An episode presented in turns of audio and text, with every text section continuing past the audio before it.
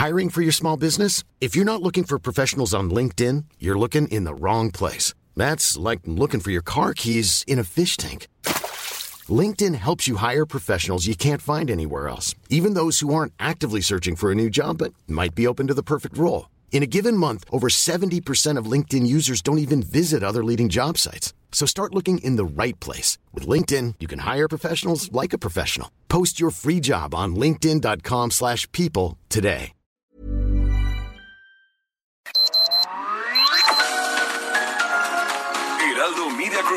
Presenta Sergio Sarmiento y Lupita Juárez. Información veraz y oportuna con un toque personal y humano. Por El Heraldo Radio, donde la H suena y ahora también se escucha.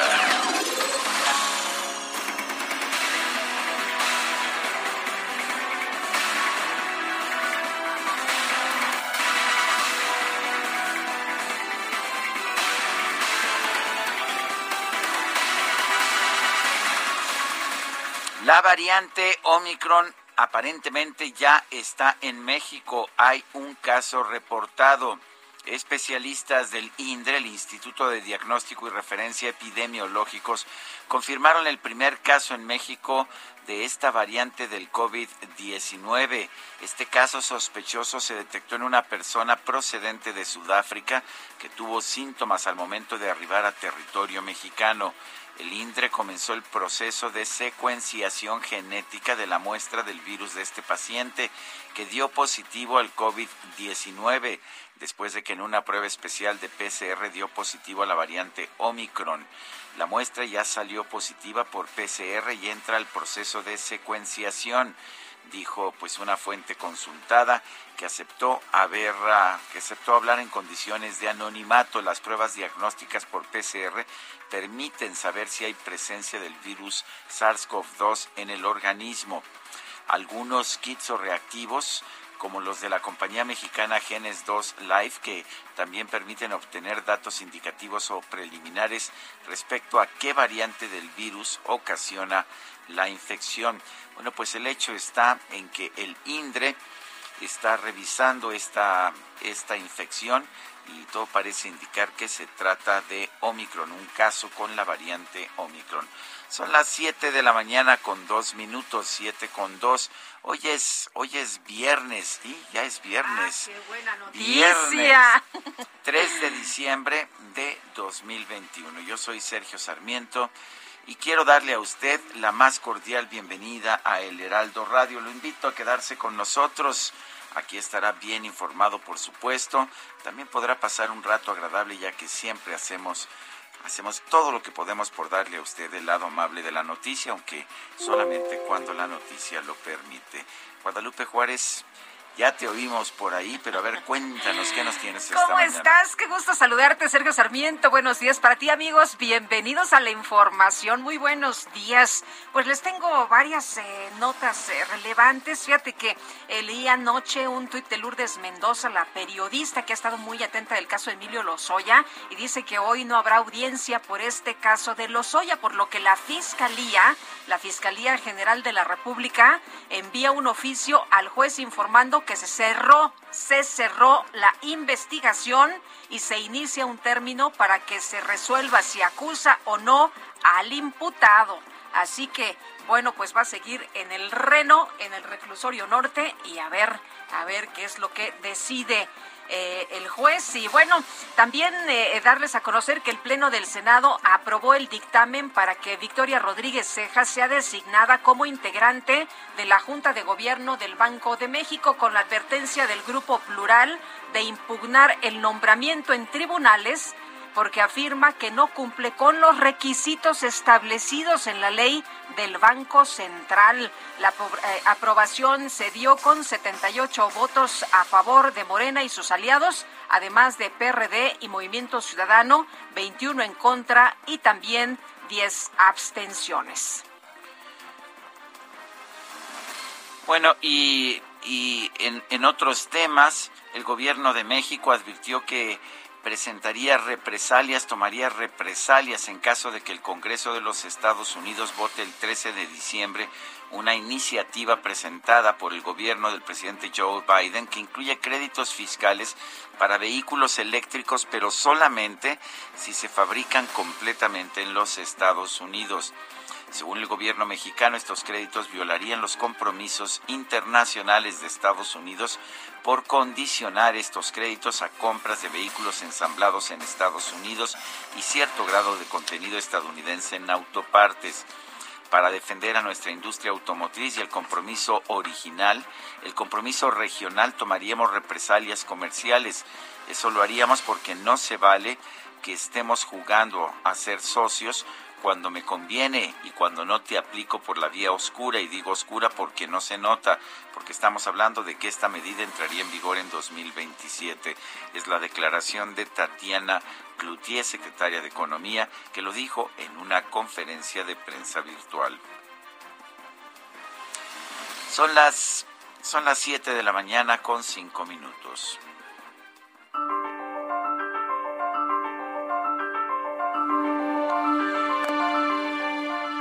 Vamos a la frase del día. Se atiende a todos, se respeta a todos, pero se les da preferencia a los pobres por el bien de todos, primero los pobres. Andrés Manuel López Obrador.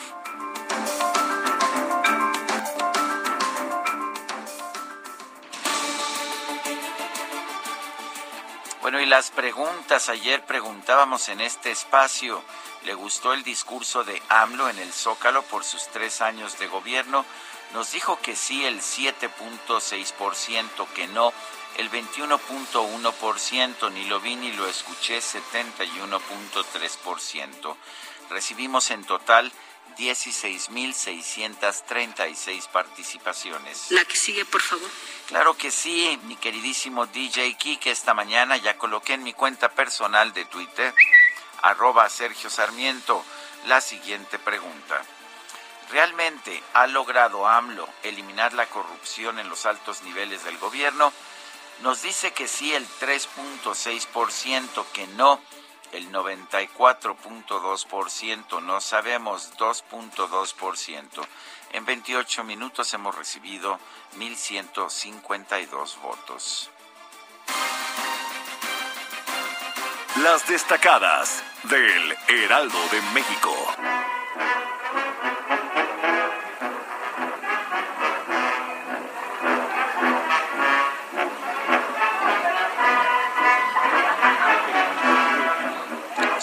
ya es diciembre y ya se vale, ¿verdad?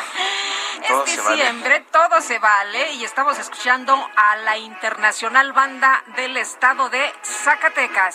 Uy.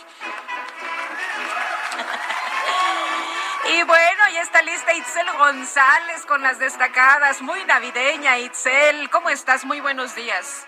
Muy buenos días, Lupita, Sergio, queridos destacalovers. Así es, estamos escuchando ya música navideña porque a nosotros nos sobran pretextos para celebrar que ya se acerca la Navidad.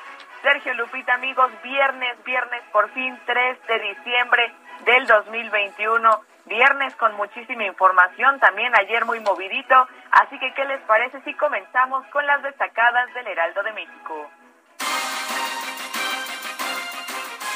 En primera plana, Omicron ya está en México. Hay un caso. El Instituto de Diagnóstico y Referencia, Referencia Epidemiológicos identificó en un paciente de la capital el primer registro en el país de la variante descubierta en Sudáfrica. País, Manuel Espino deja de ser comisionado. Presenta su renuncia al Servicio de Protección Federal. Ciudad de México, Gobierno Capitalino e Infonavit impulsan acceso a la vivienda. Firman convenio al fin de agilizar trámites como regularizar predios. Estados sin libertad entran más a cárceles. Aumenta 3.5% población penitenciaria en el país pese a la emergencia sanitaria. Orbe por Omicron, pruebas y refuerzo, plan de Estados Unidos. Viajeros deben presentar test negativo de no más de 24 horas sin importar su vacunación. Meta Cowboys regresan al triunfo. El equipo tejano rompe una racha de dos derrotas en fila ante los Santos. Y finalmente, en mercados, daño al sector automotriz. Preparan defensa ante los Estados Unidos. México busca que ese país no apruebe créditos fiscales a los coches eléctricos. Sergio Lupita, amigos, hasta aquí las destacadas del Heraldo. Muy feliz viernes. Igualmente, Itzel, para ti muchas gracias. Feliz viernes y gracias al DJ Iquique por la música de esta sección. Son las 7 de la mañana, 7 de la mañana con 10 minutos. Vamos a un resumen de la información más importante de este viernes 3 de diciembre de 2021. Con 78 votos a favor, 21 en contra y 10 abstenciones, el Pleno del Senado ratificó el nombramiento de Victoria Rodríguez Ceja como integrante de la Junta de Gobierno del Banco de México. Aprobado el acuerdo, en consecuencia, con fundamento en el artículo 28 constitucional, el Senado de la República aprueba la designación que el titular del Poder Ejecutivo Federal realizara a favor de la ciudadana Victoria Rodríguez Ceja como integrante de la Junta de Gobierno del Banco de México a partir del primero de enero del 2022.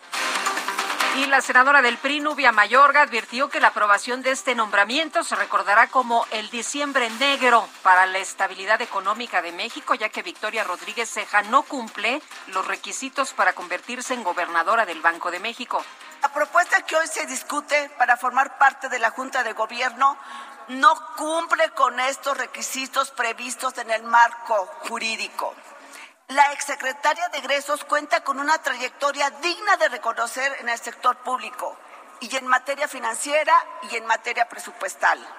Pero no es lo suficiente. No cuenta con una trayectoria en materia monetaria. El coordinador del PAN en el Senado, Julen Rementería, aseguró que a tres años del comienzo del gobierno del presidente López Obrador no hay nada que festejar denunció que el primer mandatario busca dividir al país. Lo que ayer se debió decir es que tenemos tres años perdidos en este gobierno o por culpa de este gobierno y que lo que debía de hacer es reconocer una gestión autocrítica y enderezar el rumbo. Todavía se puede, presidente, todavía se puede recomponer esto y detener la caída tan pronunciada que tiene este país. Podemos hablar de las materias que quieran, lo mismo de economía, que de infraestructura, que de salud, que de educación, que por supuesto de seguridad. No hay en una en la que se pueda distinguir para bien a este gobierno de los anteriores. El embajador de la Unión Europea en México, Gautier Miñot, consideró que las inversiones de empresas europeas en México están detenidas debido a la incertidumbre jurídica que ha generado la reforma eléctrica que promueve el presidente López Obrador. La secretaria de Economía, Tatiana Cloutier, advirtió que México podría recurrir a los instrumentos legales a su disposición en caso de que Estados Unidos apruebe la propuesta de otorgar incentivos fiscales para alentar la fabricación de autos eléctricos en su territorio. Y afectaría incluso o podría incluso generar presiones migratorias adicionales. Lo recalco y lo volvemos a mencionar. Queremos dejar muy en claro de que en caso de que la propuesta se apruebe y se instrumenten dichos créditos fiscales por parte de Estados Unidos, México recurrirá a instrumentos legales a su disposición para hacer valer nuestros derechos. La Secretaría de Relaciones Exteriores informó que el gobierno de México aceptó acoger de nueva cuenta por razones humanitarias a los migrantes de terceros países que pidan asilo a los Estados Unidos bajo el programa Quédate en México. La red social Twitter informó que logró eliminar cerca de 3.500 cuentas que realizaban operaciones de influencia y propaganda en beneficio de gobiernos de distintos países, de los cuales 276 eran de México.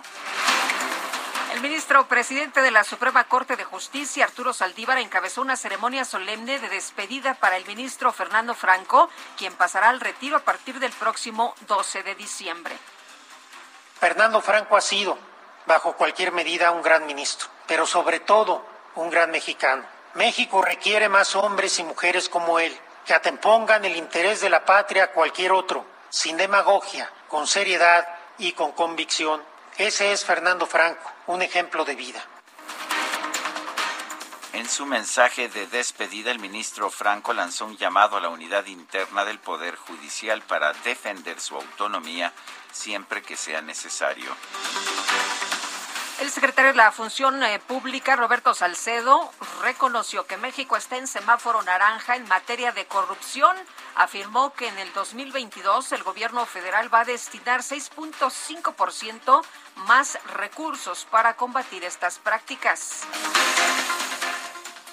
Un grupo de estudiantes y maestros del Centro de Investigación y Docencia Económicas, el CIDE, convocaron a una marcha el próximo 4 de diciembre del Parque Hundido a la sede del CONACIT en rechazo al nombramiento de José Antonio Romero de Yaeche como director general del organismo. La Procuraduría General de Hidalgo informó que hasta el momento un total de 13 personas han sido detenidas por su presunta participación en la fuga de nueve internos del Centro de Reinserción Social de Tula de Allende. En un operativo, fuerzas federales detuvieron a Manuel N., presunto miembro del cártel Jalisco Nueva Generación, identificado como uno de los autores materiales del secuestro de dos integrantes de la Secretaría de Marina en el municipio de Zapopan.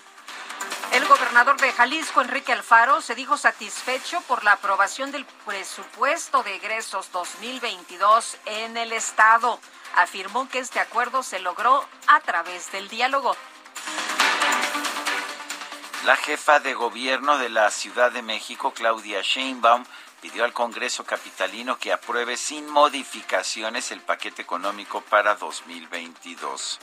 Eh, hay una distribución lógica y progresiva o progresista de, eh, de, la distribución de los recursos públicos. Entonces, eso es el, el presupuesto de la ciudad y eso es lo que estamos pidiéndole al Congreso de la ciudad, pues que así como se recibió, así eh, se aprueba. Y por otro lado, la jefa de gobierno, Claudia Sheinbaum, confirmó que el próximo 8 de diciembre va a presentar un informe especial por el tercer aniversario del comienzo de su mandato. Indicó que el evento podría realizarse en el Teatro de la Ciudad de Esperanza Iris. El gobierno de la Ciudad de México confirmó que para el próximo año las empresas de reparto de alimentos por aplicación tendrán que pagar un nuevo impuesto de 2%. Dice que este cargo no va a recaer ni en los repartidores ni en los clientes, pues no sé entonces este Sí, cómo no. Sí, bueno, ya sabemos, todos los impuestos al final los paga el consumidor, eso sí está claro. Y la Suprema Corte de Justicia concedió una suspensión que frena la orden del INAI de que el gobierno federal dé a conocer los informes sobre la compra de vacunas contra COVID-19 al considerar que se trata de un asunto de seguridad nacional. Ahora todo es un asunto de seguridad nacional porque todo lo manejan los militares. La Secretaría de Salud Federal reportó 287 muertes por COVID-19 en las últimas 24 horas, así como 3.146 casos confirmados. El Instituto de Diagnóstico y Referencia Epidemiológicos, INDRE, confirmó que ya analiza un caso sospechoso de la variante Omicron de COVID-19 en una persona que recientemente viajó a Sudáfrica. Las autoridades sanitarias de los Estados Unidos detectaron cinco nuevos casos de la variante Omicron en el estado de Nueva York, incluido un hombre que asistió a una convención en Manhattan a finales de noviembre. El gobierno de Nueva York informó que en la última jornada registró 11.300 casos nuevos de COVID-19, la cifra diaria más alta desde enero. Bueno, y además decenas de hospitales reportan a su máxima capacidad, ¿eh? El gobierno de Alemania impuso nuevas restricciones a las personas que no estén vacunadas contra COVID-19. como limitar su asistencia a partidos de fútbol y otros eventos públicos, así como la entrada a restaurantes, teatros y tiendas no esenciales. En la información de los deportes, los rojinegros del Atlas derrotaron a Pumas por marcador de 1-0 en el partido de ida de las semifinales del torneo Grita México Apertura 2021. Y los vaqueros de Dallas se impusieron por marcador de 27 a 17 sobre los Santos de Nueva Orleans en el arranque de la semana 13 de la NFL.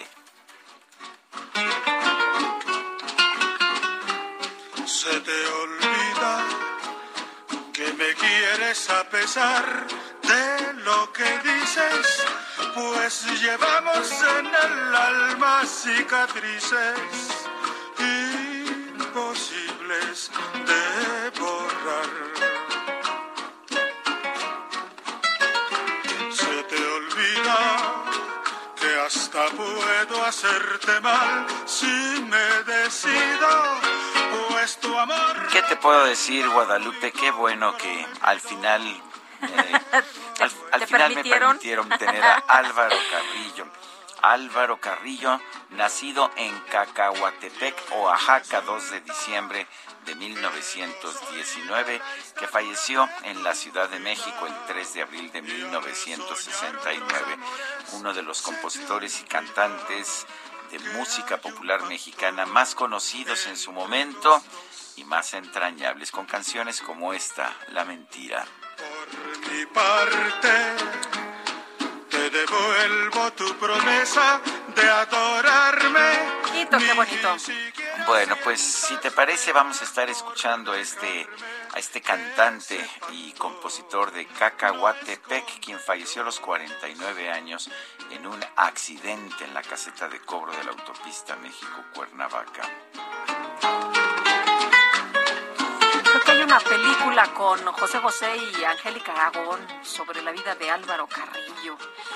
Bueno, y vámonos con otro romántico, Israel Lorenzana. Uf, que, qué bien lo conoces. qué bien lo conocemos.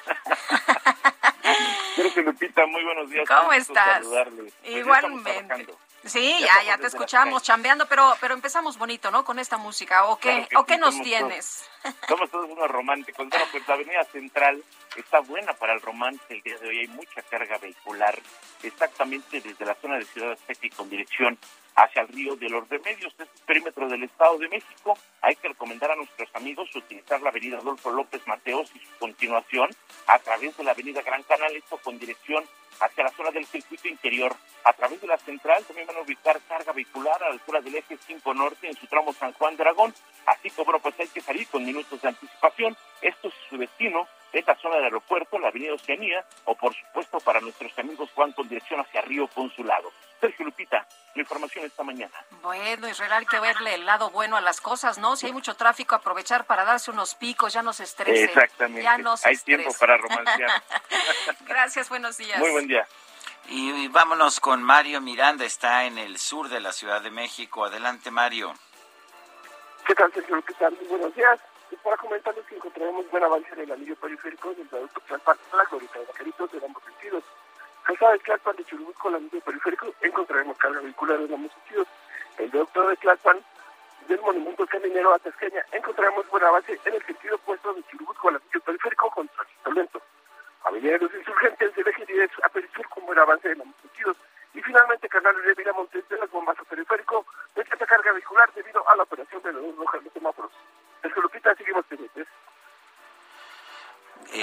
gracias, ah, gracias Mario Miranda por esta, por este reporte y quiero recordarle nuestro número de WhatsApp es el 55 2010 96 47. Repito, 55 2010 96 47 y gracias al maestro Bernardo Batis, eh, Guadalupe, que nos Sí. hizo llegar unos chocolatitos maravillosos. Unos libros y unos, unas Un libro y, un y unos Muy bien. chocolatitos. Pues, eh, maestro Batis, muchísimas gracias. Le mandamos un fuerte abrazo y nuestros mejores deseos. quien está actualmente en el Consejo de la Judicatura de la Ciudad de México.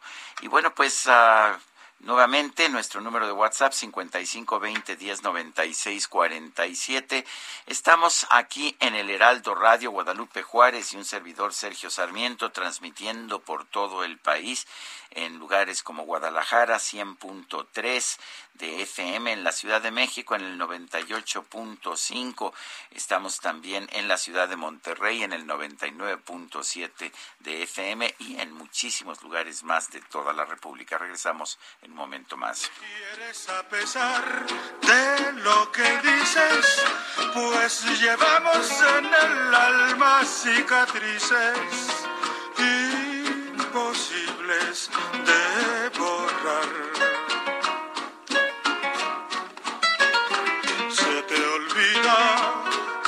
hasta puedo hacerte mal si me decido, pues tu amor lo tengo muy comprometido.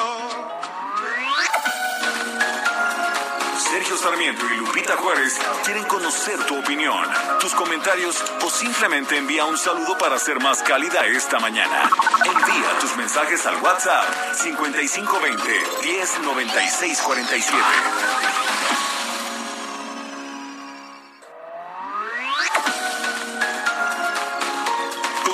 Continuamos con Sergio Sarmiento y Lupita Juárez por El Heraldo Radio.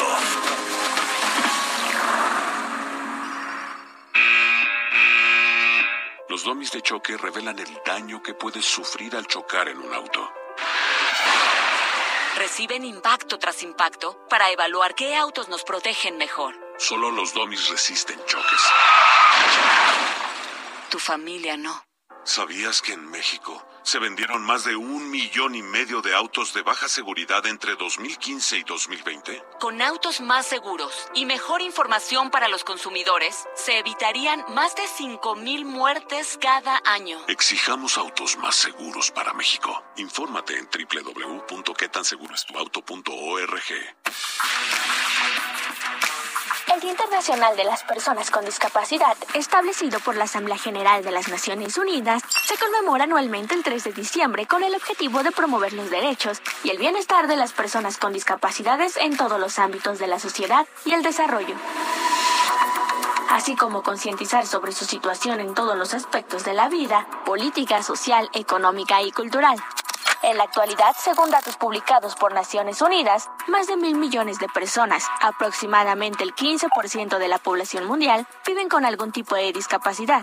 Es necesario eliminar barreras y obstáculos para promover la participación de estas personas, así como promover políticas públicas que contemplen la diversidad humana para la protección de los derechos.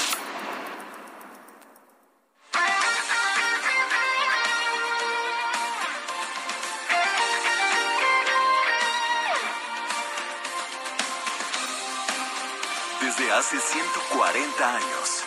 140 años. Tu descanso merece un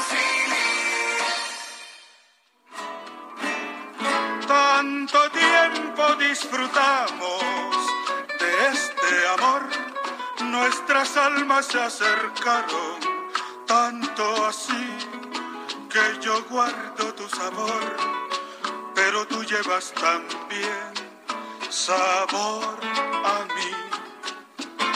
Si negarás mi presencia en tu vivir, bastaría con abrazarte y conversar tanta vida yo te di, que por fuerza tienes ya sabor.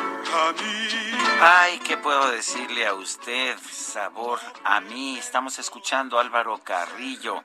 Este bolero lo compuso Álvaro Carrillo allá en 1958 pero fue la grabación que hizo posteriormente el trío de los Panchos con la voz de Eddie Gourmet que realmente hizo pues hizo conocida esta canción a lo largo y lo ancho del mundo. Es una de las canciones mexicanas más reconocidas.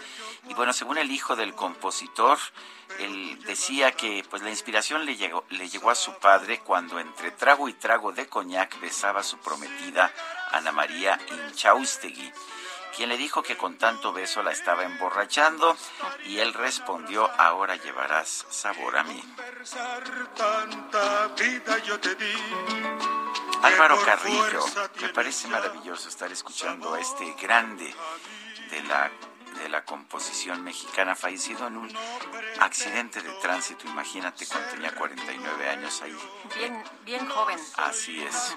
Yo no tengo vanidad de mi vida. Ya me imagino a todos nuestros amigos del auditorio cantando esta mañana. Sabor a mí. Oye, nos eh, escribe una persona al auditorio en los mensajes. Muchas gracias a todos ustedes que se comunican con nosotros.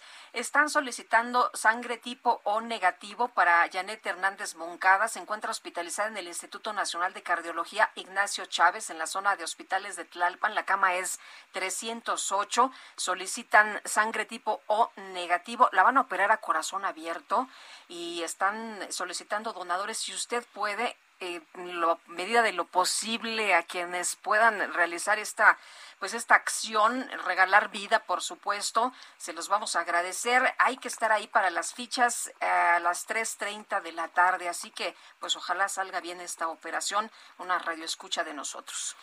Pues esperemos que, que salga bien. Dice por otra parte el ingeniero Herrera de Coyoacán patética la postura de Cloutier ante la intención de Estados Unidos de los créditos fiscales, cuando en México se están violando todo tipo de situaciones que afectan ilegalmente a empresas nacionales y transnacionales. Lo peor, el patético Bartlett y sus proyectos. Pobre país, no nos merecemos esto. Y nos dice otra persona del auditorio, buen día Sergio Lupita, soy Alfredo Mendoza. Yo escucho el Heraldo Radio todas las mañanas desde una comunidad rural del sur del estado de Durango. Muy buen programa, saludos. No sabe cómo nos da gusto, don Alfredo, que nos escuche. Fíjate que yo tengo mi tía América que vive por allá. ¿Ah, sí? Sí, mis, mis primos y por allá tengo un chorro de familia allá en Durango. Dice otra persona, señor Sarmiento, es usted un gran periodista, muy capaz, pero quiero comentarle que en las encuestas en relación a las preguntas que diariamente usted hace a la ciudadanía nunca se dará un número de opiniones favorables a AMLO porque la línea que tiene el Heraldo Radio es anti-AMLO. Para usted, mis respetos como siempre.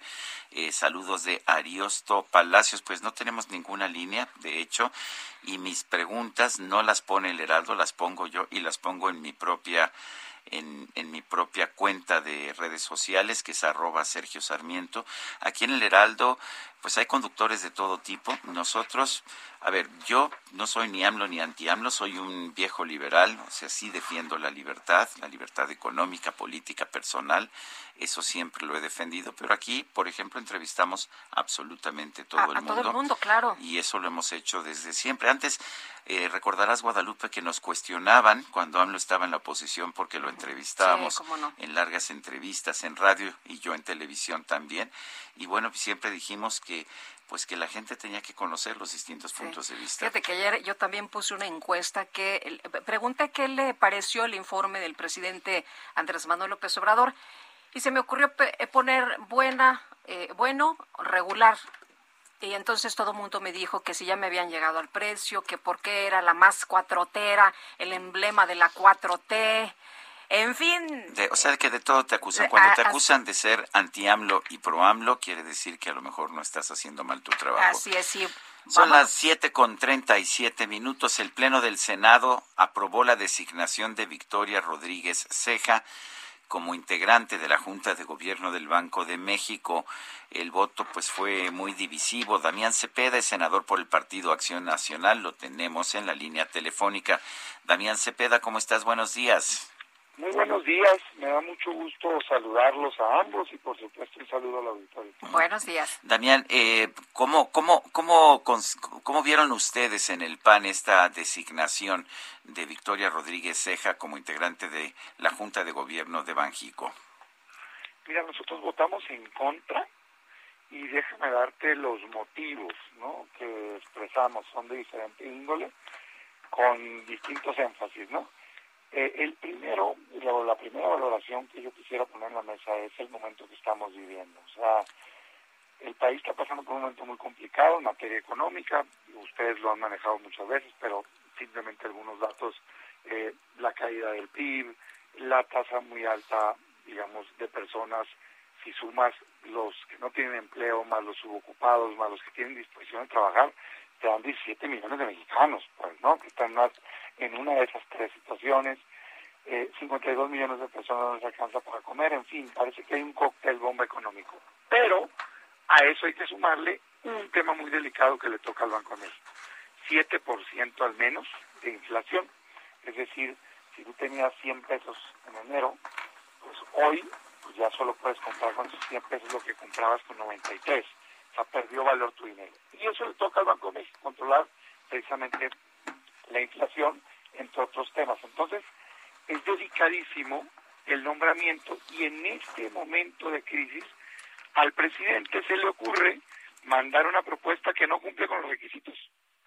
O sea, la ley del Banco de México dice que para ser postulado como integrante de la Junta de Gobierno y después como gobernador, tienes que tener, por un lado, experiencia, o sea, reconocida carrera en el sector monetario y además experiencia en el sector financiero de cinco años en, en cargos de alta dirección o bien en cargos de autoridad en la materia. Y no tiene ese tiempo, sin duda alguna, a quien propusieron y no cumple el perfil. Tiene la ley una excepción. Pueden dos de los integrantes de la Junta de Gobierno no tener esa experiencia, pero el candado que le pone la ley es que esos dos que caen en esa excepción que te da la ley, tienen que agarrar experiencia cuando lleguen al Banco de México, es decir, no los puedes convertir en gobernadores, tienen que quedar como subgobernadores. Y aquí tenemos dos problemas. Primero, que esos dos espacios ya fueron usados con dos nombramientos anteriores, es decir, ya no hay manera de usar esa excepción. Y segundo, pues que el presidente ya dijo que la quiere para ser titular, no para ser su gobernador. Entonces, la verdad es que ayer el Senado cometió una ilegalidad.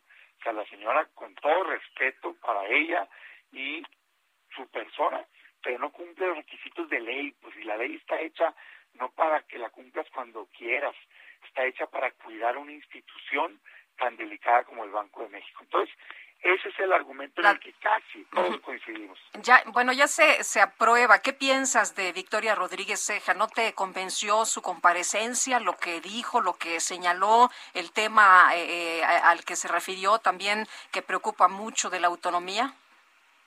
Mira, a ver, ese es un argumento, ¿no? El tema de que no cumple los requisitos. Por ese no debió haber sido nombrado. Ya darte mi opinión personal, yo creo que no tiene el perfil para el Banco de México. Ahora sí ya déjame irme directo a la, a la persona. Y esto me hago cargo de mis declaraciones, es mi opinión. ¿Qué me preocupa principalmente? El tema que acabas de mencionar, Lupita. A ver, necesitamos autonomía, necesitamos independencia en el Banco Central.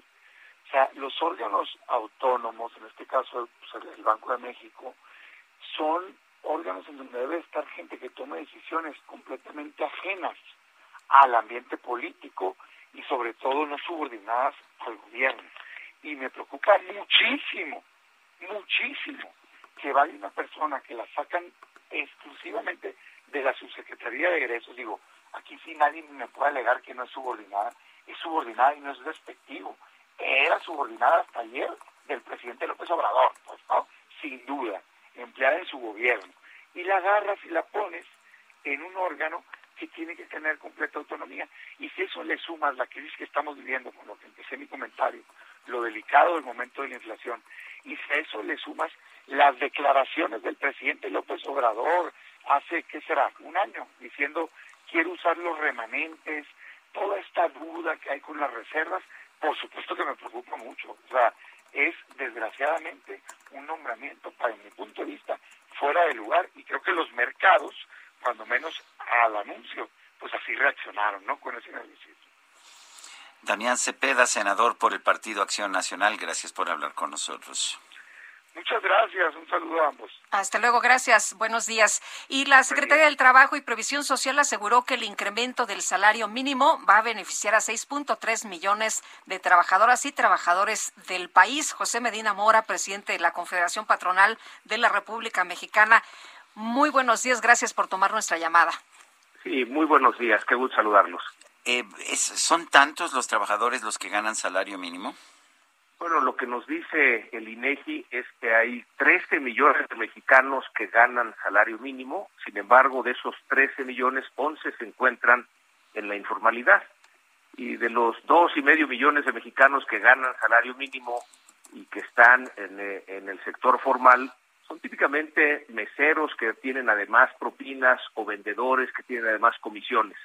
Entonces sí es importante por eso ir subiendo el salario mínimo de acuerdo con una estrategia que hemos seguido en Coparmex desde el 2016 con esta eh, eh, nueva cultura salarial, en donde recordarán que en ese tiempo la eh, el salario mínimo se utilizaba para definir algunos servicios, multas, créditos hipotecarios, lo cual generaba que cuando subía el salario mínimo subían estos otros costos y se generaba inflación. Entonces el primer objetivo fue el eh, desindexar el salario mínimo, que una vez que se logró desindexarlo, eh, se procedió entonces al siguiente objetivo, que era llegar a la línea del bienestar igual que a una persona que gana salario mínimo le alcance para eh, la canasta alimentaria. José, se, se, ha mencionado que el aumento del salario mínimo no es suficiente, sin embargo hay quien dice que es sustancioso y que va a fortalecer el consumo familiar.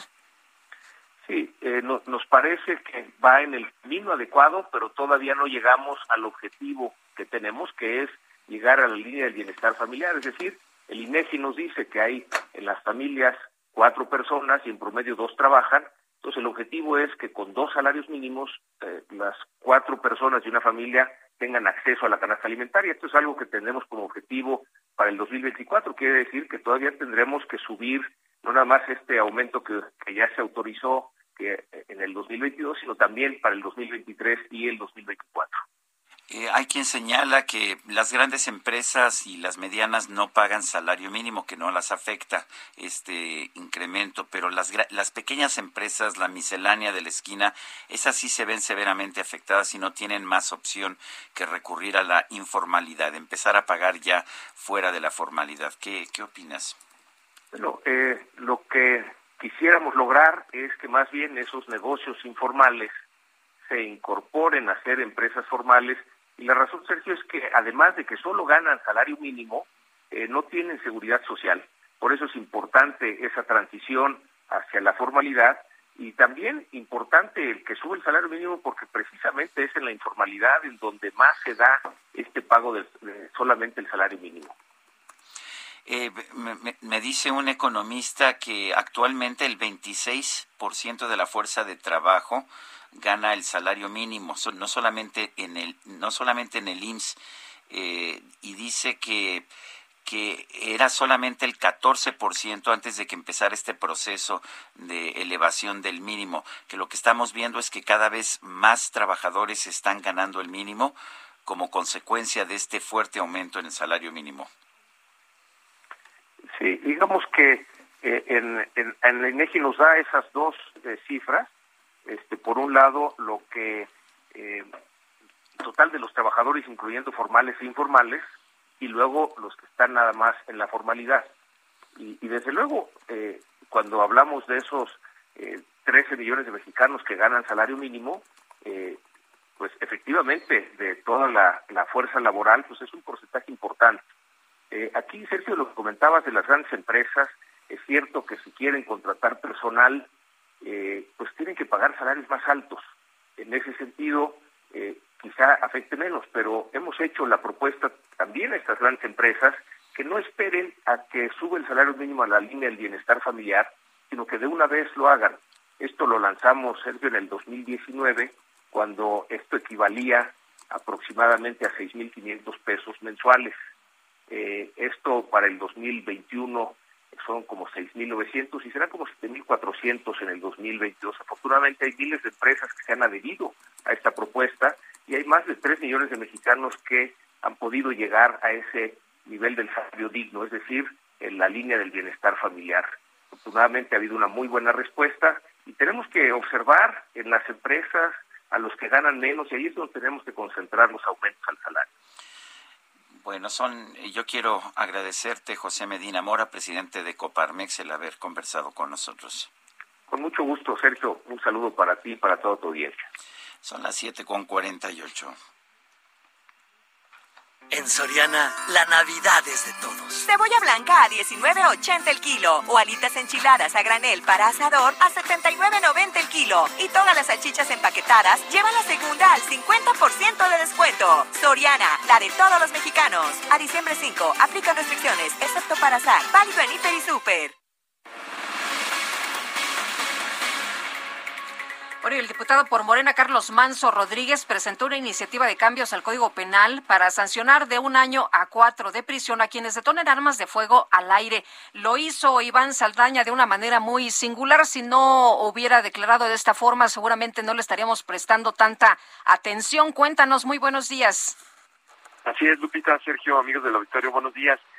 Pues sí, fue al presentar este jueves una iniciativa, como bien lo resaltas, para castigar hasta con cuatro años de cárcel a quienes echen balazos al aire. Eh, fue que el diputado Carlos Manso, que es un diputado federal por Michoacán, pues lanzó un llamado a no festejar con disparos de arma de fuego durante estas fiestas decembrinas, pero dijo a quienes lo vayan a hacer, mejor dispárense diciendo pues una palabra altisonante. Escuchemos lo que dijo en tribuna el diputado. Muchas gracias, compañeras y compañeros diputados. Y si piensan disparar al aire esta Navidad, dispárense mejor la cena de Navidad. Dispárense un abrazo y amor a sus familias. Y si no les gusta ninguna de esas cosas, diputado, por favor. dispárense en el fundillo. Muchas gracias. El legislador pues presentó esta iniciativa en la sesión del Pleno en la que planteó reformar el artículo 162 del Código Penal Federal para tipificar como delito detonar un arma de fuego apuntando al aire sin justificación y de paso endurecer la pena hasta con cuatro años, actualmente es de tres, eh, de cárcel por esa acción y por otras que contempla el mismo artículo. Ahí fue que en tribuna pues advirtió a sus compañeros legisladores que les hablaría de balas, las muertes y pues también de lo que mencionó y aunque reconoció que su expresión era grosera, enfatizó que pues es más grosero disparar sin razón para acabar con la vida de personas inocentes y puso de ejemplo casos de menores de edad fallecidos por ese hecho, de hecho resaltó varios nombres, algunos casos de algunos de sus paisanos en Uruapan, Michoacán, en 2017 cuando se presentó el caso del el niño Christopher Lohan, que recibió una bala cuando dormía el 25 de diciembre, una bala al aire, cayó a través de su techo y pues mató al niño. Es lo que mencionó el diputado y bueno, llamó a los legisladores de todas las bancadas a aprobar la iniciativa, asegurando que incluso entre los mismos diputados les dijo, y estas son sus palabras, les dijo en esta misma Cámara hay diputados y diputados y diputadas que han caído en esas prácticas, lo aseguro. Eh, de disparar al aire y pues les adelantó que va a proponer Sergio Lupita otra iniciativa, además de esta, otra iniciativa para inhabilitar de por vida a funcionarios que con que pues bueno sean funcionarios que también disparen al aire y utilicen sus armas para exponer la vida de las demás personas, sobre todo de personas inocentes como son niños. Eh, parte de lo que sucedió ayer en la Cámara de Diputados. Iván, muchas gracias. Muy buenos días. Buenos días. Bueno, y vamos a otros temas. El, la Cámara de Diputados aprobó reformas a la Ley de Derechos de las Personas Adultas Mayores. Elia Castillo, adelante. En Soriana, la Navidad es de todos. Aprovecha que toda la ropa interior está al 30% de descuento. O todos los artículos navideños lleva el segundo al 70% de descuento. Soriana, la de todos los mexicanos. A diciembre 6, aplican restricciones. Válido en hiper. Bueno, ahora sí vamos, no, ya no nos da tiempo de ir con Elia Castillo, son, ¿sí? Ah, vamos con Elia Castillo, adelante.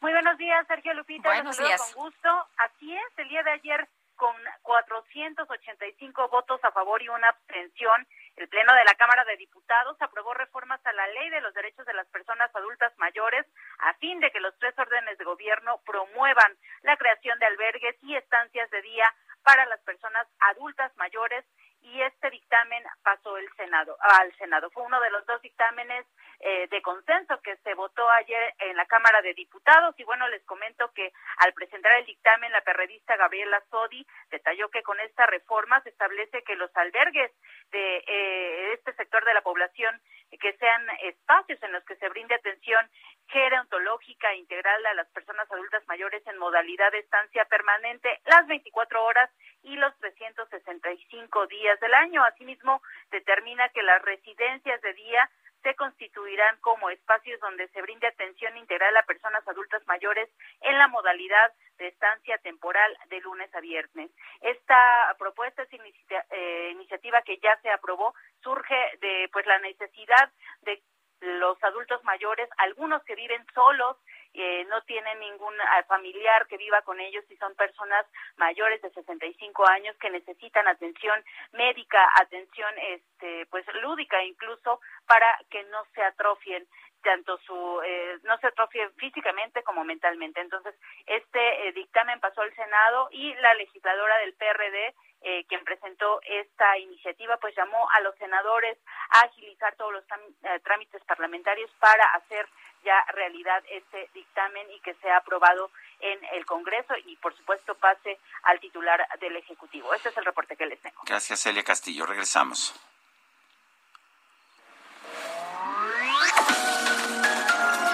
Sergio Sarmiento y Lupita Juárez quieren conocer tu opinión, tus comentarios o simplemente envía un saludo para ser más cálida esta mañana.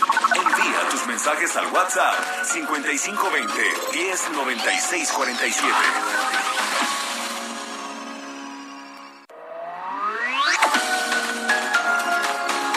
Continuamos con Sergio Sarmiento y Lupita Juárez por El Heraldo Radio.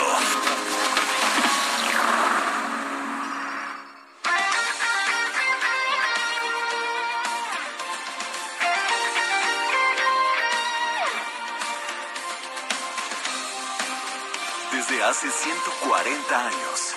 140 años. Tu descanso merece un.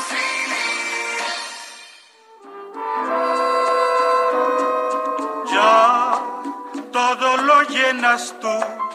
Yo no soy nada en ti y te voy a dejar. Al fin tú eres feliz. Ni lo vas a notar Soy dolor que nunca te ha dolido. Soy amor que a fuerzas se ha metido. Soy una simple comparsa y por eso me voy. No. Te la sabes, ¿verdad, Guadalupe? Pero por Toda. parezco cancionero. ¿Te acuerdas de aquel cancionero? Me acuerdo, me acuerdo. Bueno, pues estamos escuchando música de Álvaro Carrillo. Esto es Seguiré mi viaje. Me haces menos y ese es mi coraje. Y vámonos a los mensajes. Dice una persona del auditorio: Hola, buen viernes, Sergio Lupita, y para toda la producción. Wow, Álvaro Carrillo, qué lujo para este día. Aunque considero que el mejor intérprete de este gran compositor fue el cantante Pepe Jara. Bueno, hasta se me olvidaron los eh, cánticos navideños. Gracias y a disfrutar este día de tertulia. A su seguidora Socorro Rodríguez Doña Socorro, le mandamos un abrazo y qué bueno que esté cantando con nosotros esta mañana. Dice otra persona, buenos días, soy Max Caldera, los escucho todos los días en C. Iscalis, Cuautitlán Iscali, supongo. Sergio, por favor, ¿podría recomendarme tres de los mejores libros que hayas visto en la FIL de Guadalajara? Vi muchísimos libros y, eh, a ver, yo creo que hay que leer Tongolele, eh, no, sabía, bailar, de Sergio Ramírez, me pareció pues un, una obra importante. Eh, Oye, la de José Adiac, que está buenísima, que se llama Las calles sin nombre. Fíjate que no la he leído, pero tú me dijiste, y todo el mundo me lo ha recomendado.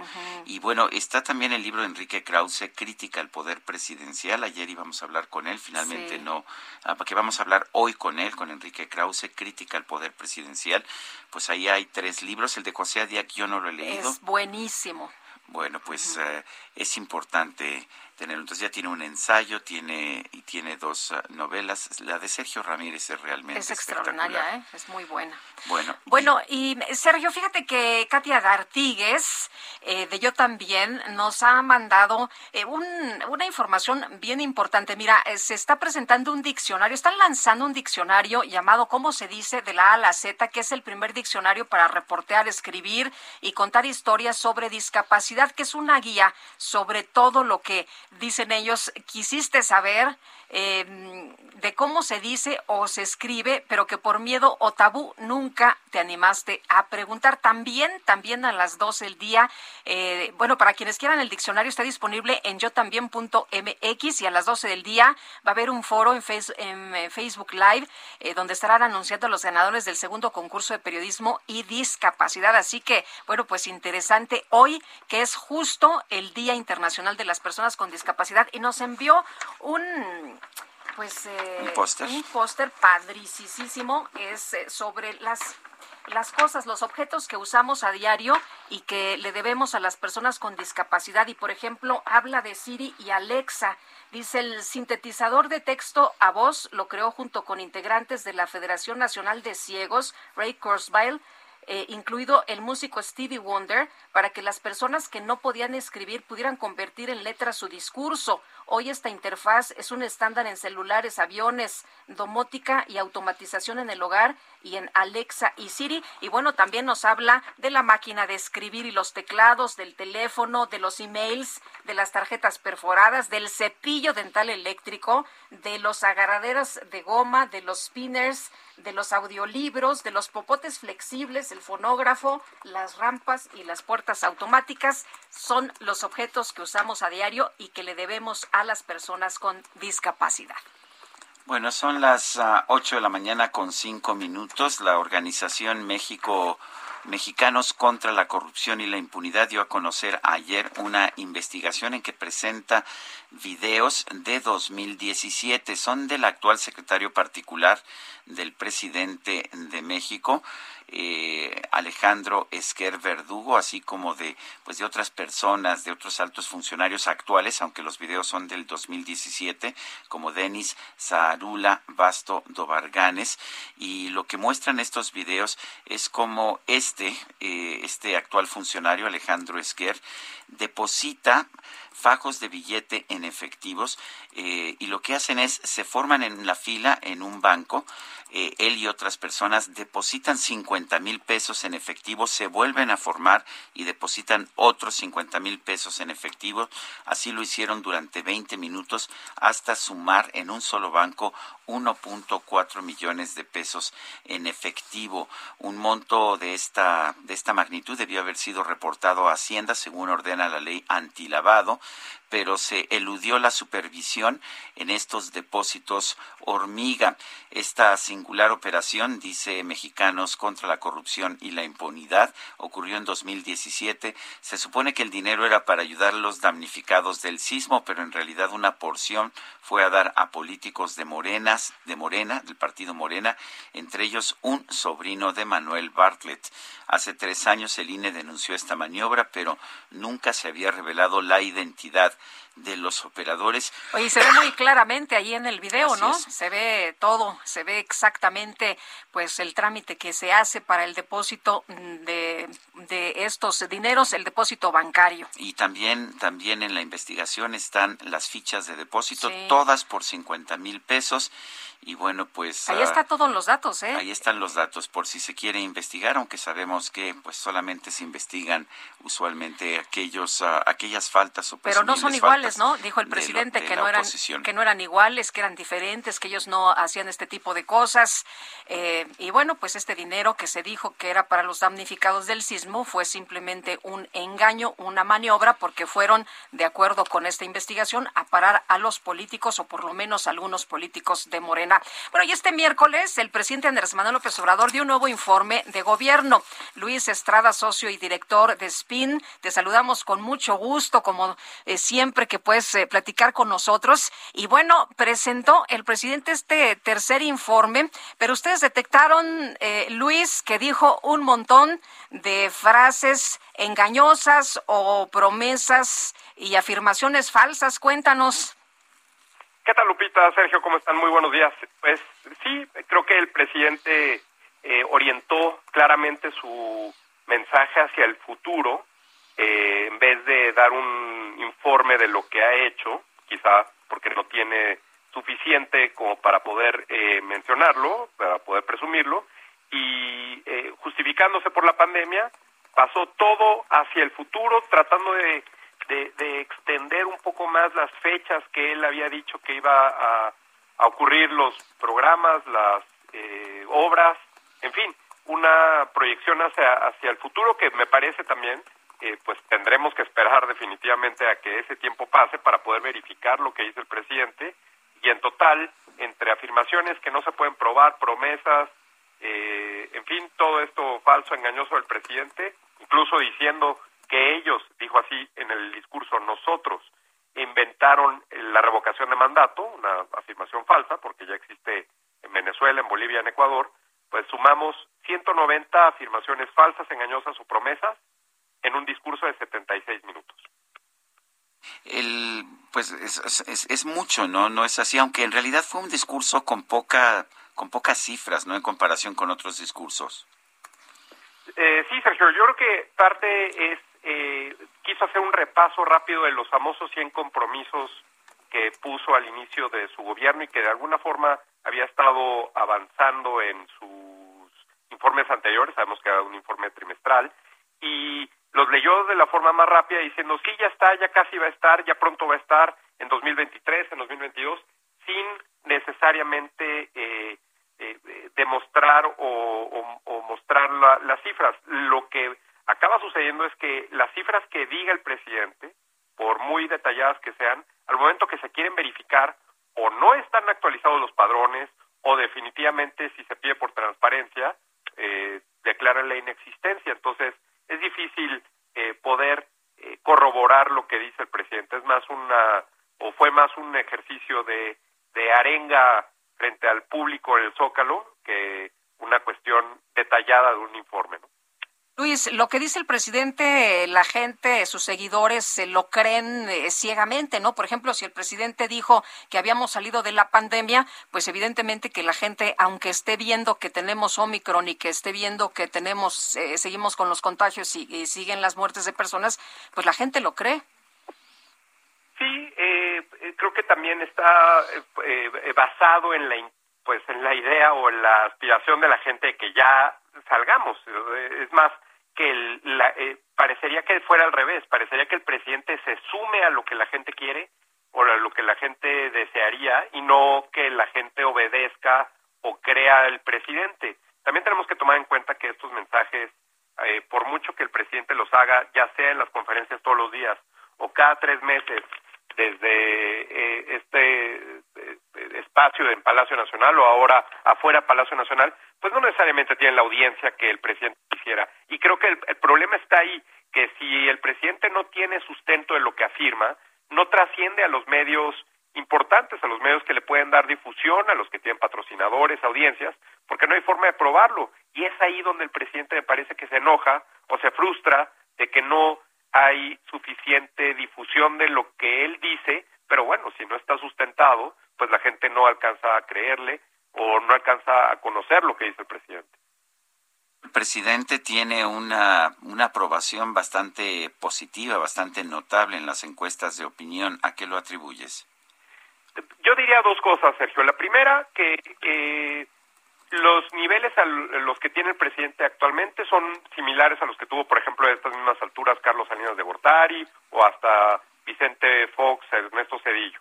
Eh, segundo, que el presidente López Obrador arrancó, a diferencia de los otros eh, seis antecesores, con un porcentaje muy alto, es decir, fue electo con 53%. Su piso es más alto que el del resto.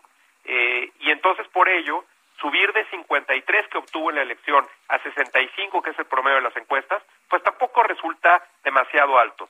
Siento que, a fin de cuentas, eh, saliendo de la pandemia o como estamos ahora ya eh, en una nueva etapa en la que se han reactivado las actividades normales, la gente va a empezar a notar pues diferentes aspectos reales, eh, como pues el costo del, de la gasolina, el costo de, de los diferentes productos, la inflación, en fin, que pues ahí va a afectar directamente a la, a la aprobación. Muy bien, pues Luis Estrada, como siempre, muchas gracias, buenos días. Al contrario, Lupita, Sergio, gracias por la invitación. Muy buenos días. Hasta luego. Son las 8 de la mañana con 13 minutos. El pronóstico del tiempo. Sergio Sarmiento y Lupita Juárez. Bueno, y vámonos al clima. Octavio Cruz, meteorólogo del Servicio Meteorológico Nacional de la Conagua. Adelante, ¿qué nos tienes? Muy buen día, Sergio Lupita. Un saludo para el amable auditorio. Les comento que para este día canales de baja presión sobre el sureste de México y la península de Yucatán, en interacción con la entrada de humedad proveniente del Golfo de México, mantendrán las condiciones para lluvias puntuales fuertes en Quintana Roo y chubascos en zonas de Veracruz, Oaxaca, Chiapas, Tabasco, Campeche y Yucatán. Asimismo, persistirá el ambiente frío con heladas al amanecer sobre zonas altas del noroeste, norte y centro del país, además de viento de componente norte con rachas de 60 a 70 kilómetros por hora en el Istmo y Golfo de Tehuantepec. En el resto del país, un sistema anticiclónico generará cielo despejado, ambiente seco, temperaturas cálidas durante la tarde y en interacción con una línea seca y rachas de viento, se, se, pronostican rachas de viento fuerte en el noreste del territorio nacional. Para el Valle de México y la zona conurbada, dominará cielo con nubes dispersas la mayor parte del día, ambiente frío esta mañana, 7 grados actualmente, teniendo registro de 6 grados Celsius en el aeropuerto de la Ciudad de México, con posibles heladas en zonas montañosas tanto de la Ciudad de México como del Estado de México. Durante la tarde el ambiente será templado a cálido.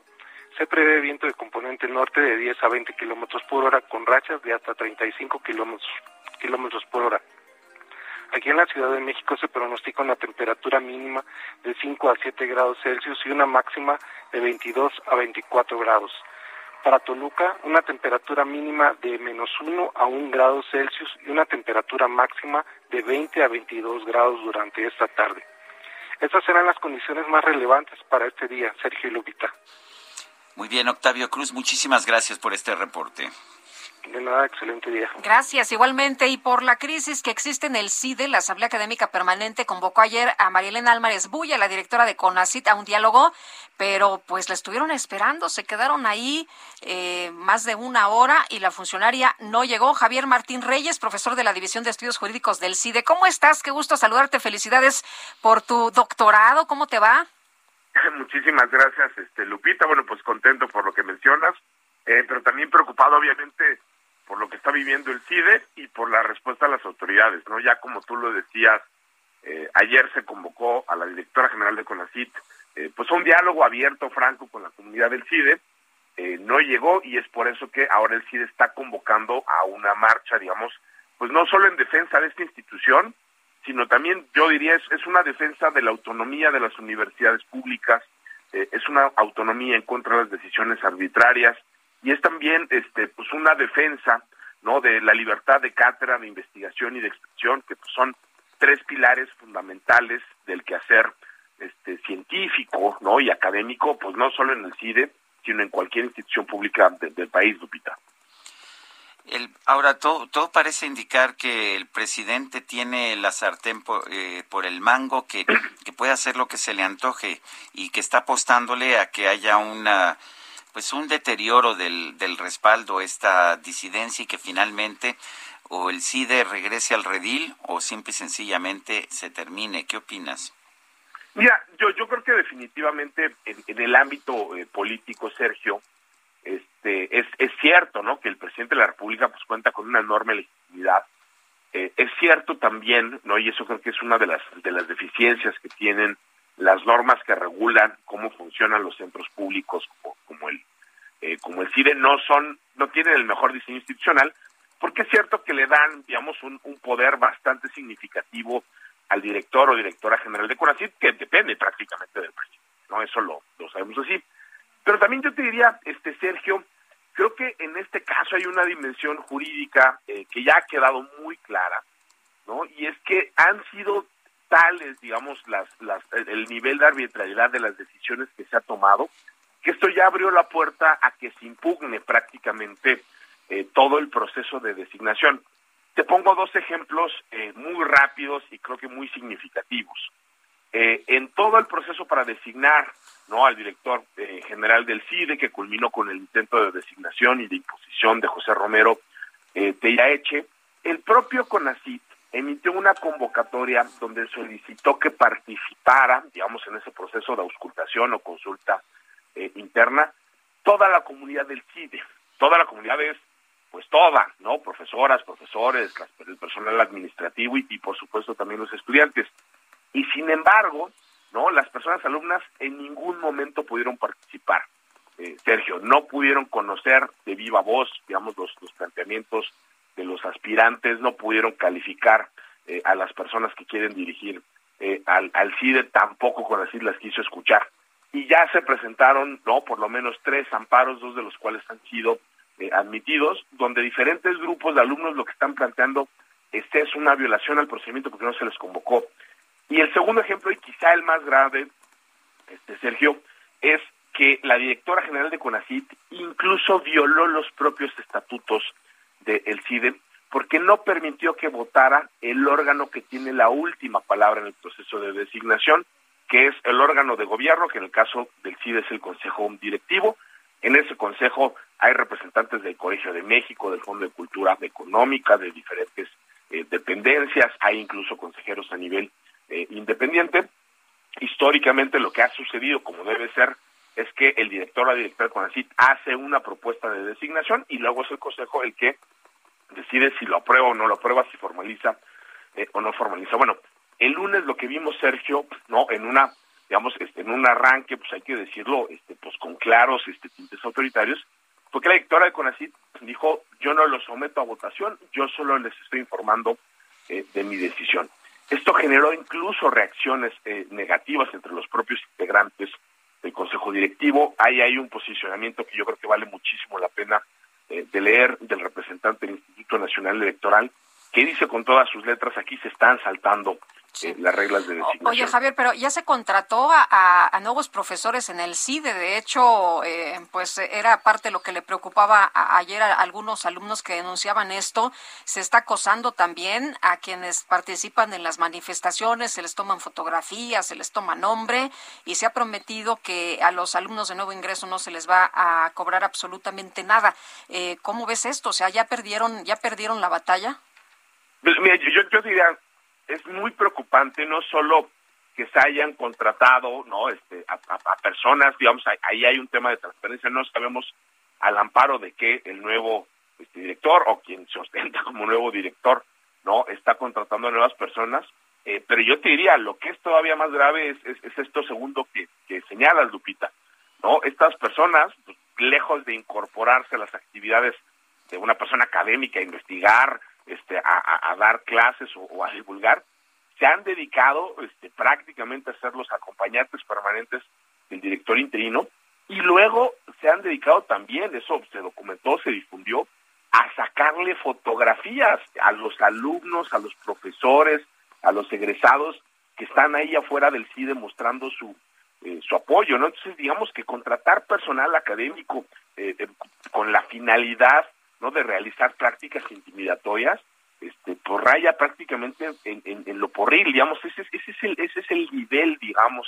¿no? que por, por desgracia ha mostrado no este el doctor eh, Romero Tellaeche, quien hoy sustenta eh, como, como director interino, pero yo sí te podría decir, ¿no? O sea, creo que eh, hay una batalla política que seguiremos dando, somos una institución pequeña en, en número, pero creo que muy orgullosa de lo que ha aportado eh, al, al, país. Por eso estamos convocando a la, a la, marcha, ¿no? Porque si el CONACIT no quiso ir al CIDE a dialogar, entonces el CIDE irá a CONACIT a hacer sus planteamientos y como les decía también, ahí está esa estrategia legal, se van a seguir presentando este eh, amparos y nosotros confiamos pues que el Poder Judicial de la Federación va a cumplir con esa función eh, de contrapeso que eventualmente nos dará la razón y que podremos tener un proceso de designación pues a la altura de las circunstancias y sobre todo poder contar con un director eh, general que sea aceptado por la comunidad ¿no? Del, del, del, CIDE y que nos permita realizar nuestras labores, ¿no? Nosotros lo que queremos es que nos dejen investigar, que nos dejen enseñar y que nos dejen seguirla portando a la resolución pues de los grandes problemas nacionales este, de, de, este país, Lupita. Muy bien, pues Javier Martín Reyes, muchas gracias como siempre por platicar con nosotros. Buenos días. No, hombre, al contrario, Lupita, Sergio, les mando un abrazo fuerte. Gracias. Muchas gracias por el espacio. Hasta luego. La Suprema Corte de Justicia suspendió las órdenes de transparentar toda la información sobre la recepción de lotes, aplicación y estado actual de las vacunas anti-COVID. El argumento es que esto implicaría un riesgo a la seguridad nacional. Diana Martínez, adelante. Así es, Sergio Lupita, muy buenos días. La Suprema Corte de Justicia de la Nación frenó por ahora la orden de transparentar información sobre las vacunas contra el COVID-19. El Ejecutivo Federal impugnó la resolución del Instituto Nacional de Transparencia, Acceso a la Información y Protección de Datos Personales, el INAI, eh, luego de que un ciudadano solicitó datos sobre los lotes de las vacunas que se han recibido en el país, eh, dónde se aplicaron, el número de dosis de cada lote, si ya fueron administradas y en qué condiciones se encuentran las que no se han aplicado. La Consejería Jurídica del Ejecutivo Federal presentó un recurso de revisión eh, bajo el argumento de que se pone en riesgo la seguridad nacional al entregar esa información. El máximo tribunal del país decidió suspender de oficio la resolución del INAI hasta que la Corte determine si se pone en, en riesgo eh, los intereses del país y por lo menos este año esa discusión no se realizará. Eh, no es la primera vez que la Consejería Jurídica presenta estos recursos argumentando los riesgos a la seguridad nacional con la entrega de la información sobre vacunas contra el COVID-19. Hey, it's Ryan Reynolds and I'm here with Keith, co-star of my upcoming film If, only in theaters May 17th. Do you want to tell people the big news? All right, I'll do it. Sign up now and you'll get unlimited for $15 a month in six months of Paramount Plus Essential Plan on us. Mintmobile.com slash switch. Upfront payment of $45 equivalent to $15 per month. Unlimited over 40 gigabytes per month. Face lower speeds. Videos at 480p. Active Mint customers by 531.24 get six months of Paramount Plus Essential Plan. Auto renews after six months. Offer ends May 31st, 2024. Separate Paramount Plus registration required. Terms and conditions apply if rated PG. Con recursos similares se ha frenado la difusión de datos sobre autorizaciones de vacunas, los Sergio Sarmiento y Lupita Juárez quieren conocer tu opinión, tus comentarios o simplemente envía un saludo para ser más cálida esta mañana. Envía tus mensajes al WhatsApp 5520 109647.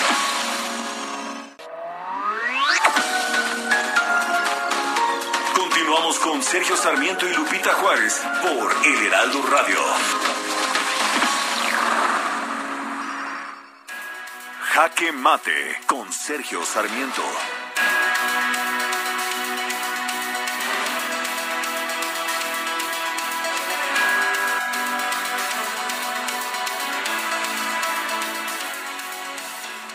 Una investigación de mexicano, mexicanos contra la corrupción y la impunidad ha puesto de manifiesto una vez más que funcionarios del actual gobierno han incurrido en el pasado en actos que parecen ser ilegales.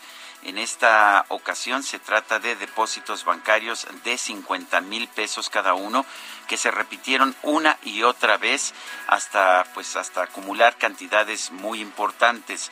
Eh, de hecho, el INE ya había determinado que se había realizado este tipo de carrusel de depósitos de dinero por un monto de más de, de 44.4 millones de pesos en cuentas del partido Morena.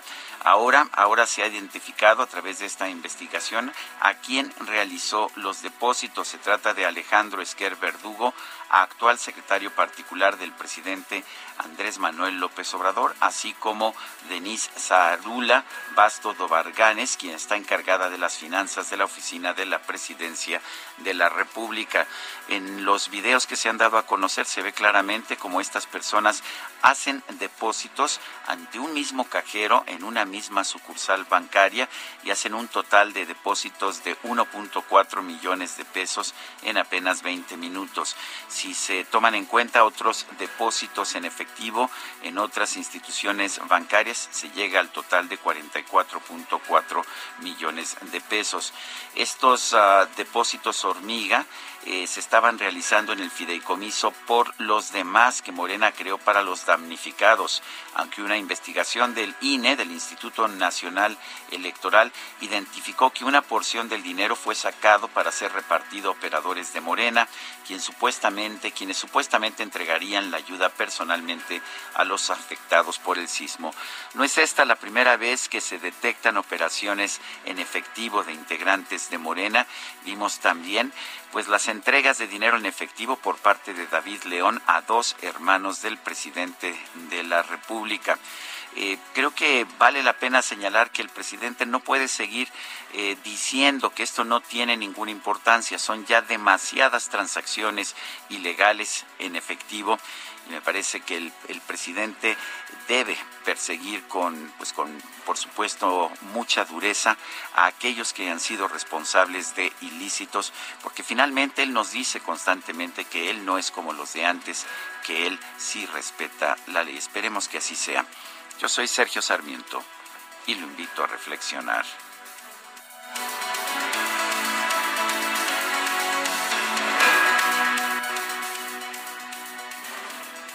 En Soriana, la Navidad es de todos. En papeles higiénicos Regio y Cotonel y en toda la marca Colgate, compra uno y lleve el segundo al 50% de descuento. Sí, al 50% de descuento. Soriana, la de todos los mexicanos. A diciembre 6, excepto cepillos eléctricos. Aplican restricciones y sobre misma línea de producto. Válido en Hiper y Super.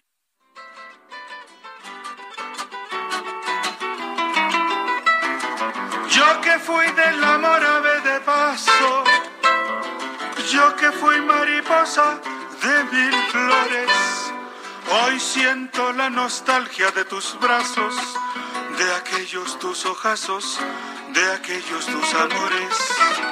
Ni cadenas ni lágrimas me ataron, mas hoy quiero la calma y el sosiego. Perdona mi tardanza, te lo ruego. Perdona el andariego que hoy te ofrece el corazón. Hay ausencias que triunfan y la nuestra triunfó. Seguimos escuchando a Álvaro Carrillo. Ayer fue aniversario de su nacimiento, el 2 de diciembre de 1919. Uno de los grandes exponentes de la canción mexicana, de los grandes compositores de todos los tiempos.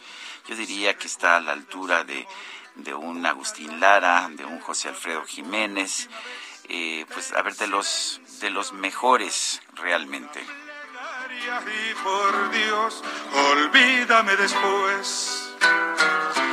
Son las 8 de la mañana con 36 minutos. En Soriana, la Navidad es de todos. Aprovecha que en detergentes 123, Volt o Foca en todas sus presentaciones, compras uno y te llevas el segundo al 50% de descuento. Sí, al 50% de descuento. Soriana, la de todos los mexicanos. A diciembre 6, aplica restricciones. Válido en Hiper y Super. El Químico Guerra con Sergio Sarmiento y Lupita Juárez. ¿Cómo estás, Químico Guerra? Muy buenos días. Muy contento por este esplendoroso viernes que tenemos que debemos de gozar ampliamente, independientemente de todos los peligros, todos los, insabores, las cosas que estamos viviendo. Bueno, pues hay que gozar nuestra vida, Sergio Lupita, y estar atentos a lo que está sucediendo a nivel global. Un tema que me interesa mucho, ya lo he tocado contigo, Sergio, es acerca de esta cuestión del litio, lo que se ha desatado en México, ¿no? El oro blanco, etcétera. Nada menos estoy viendo la portada de hoy de la jornada, dice en la primera plana, México con yacimientos de litio en unas 82 localidades. Se hallan sobre todo en Sonora, Puebla, Oaxaca, Nuevo León y Durango. Bueno, eh, litio que tiene México es, se llama litio de arcillas. Hay tres tipos de presencia de litio explotable, Sergio Lupita. El de los salares, que ya lo comenté con ustedes, como los tiene Bolivia, Argentina, eh, Chile, eh, lo que está en el agua de mar, ¿verdad? Y la de las arcillas. El litio en arcillas es un litio difícil de obtener, o sea, difícil, sino muy caro comparado con las otras dos alternativas y no existe, no existe, Sergio Lupita, hoy en día una tecnología que permita comercialmente eh, aprovechar ese litio. O sea, se está generando una especie de expectativa que pues no es justo para los mexicanos que crean que ya tenemos el oro blanco y luego va a resultar a final de cuentas que no. Fíjense que un avance significativo en la capacidad de almacenaje de energía solar y eólica, que es lo que preocupa mucho a Bartlett, por ejemplo, eh, se acaba de dar a conocer en la revista Investigadores del MIT, liderados por el doctor Tanir Mal, han dado a conocer en la esta revista Joule una batería semisólida, una batería de flujo con dos componentes químicos que van disueltos en un medio líquido dividido en dos recipientes. No voy a entrar en los detalles técnicos, pero estas baterías tienen la, la propiedad de almacenar energía hasta por 72 horas. Las baterías de ion litio son buenas para almacenamientos de 8 horas o menos. O sea, para eventos como desastres naturales, etcétera, donde se cae no toda la el suministro de energía eléctrica, estas nuevas baterías que están desarrolladas por el MIT tienen hasta 72 horas de capacidad de estar surtiendo de energía en caso de que haya alguna falla o algún desastre, alguna cosa así. Estamos frente a la sustitución de litio, hacia allá va la ciencia y la tecnología. Se Lupita, quería yo este viernes pues, hacer este comentario para reflexionar un poco sobre este eh, fantasma que se ha desatado en México acerca del litio. Gracias, Químico. Al contrario, buen fin de semana.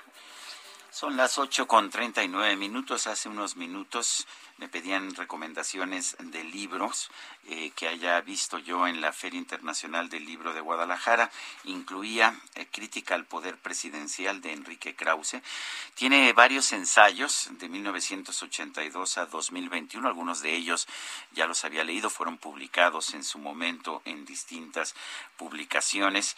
Eh, pero cuando se ven todos juntos me parece que adquieren una dimensión completamente distinta y nos revelan pues que Enrique Krause no es un crítico de coyuntura, no es alguien que súbitamente critique a un presidente de la República y haya aplaudido a los demás. Ha sido un gran defensor de la democracia, del pensamiento liberal durante muchas décadas. Tenemos a Enrique Krause en la línea telefónica, él es historiador. Enrique, eh, ¿qué buscas con este libro Crítica al Poder Presidencial 1982-2021? Eh, gracias, eh, Sergio. Mira, mi objetivo es uh, hacer conciencia en los jóvenes, sobre todo, los lectores jóvenes, eh, y aún en los no tan jóvenes, que en 1980 eran niños, eh, que la crítica al poder presidencial es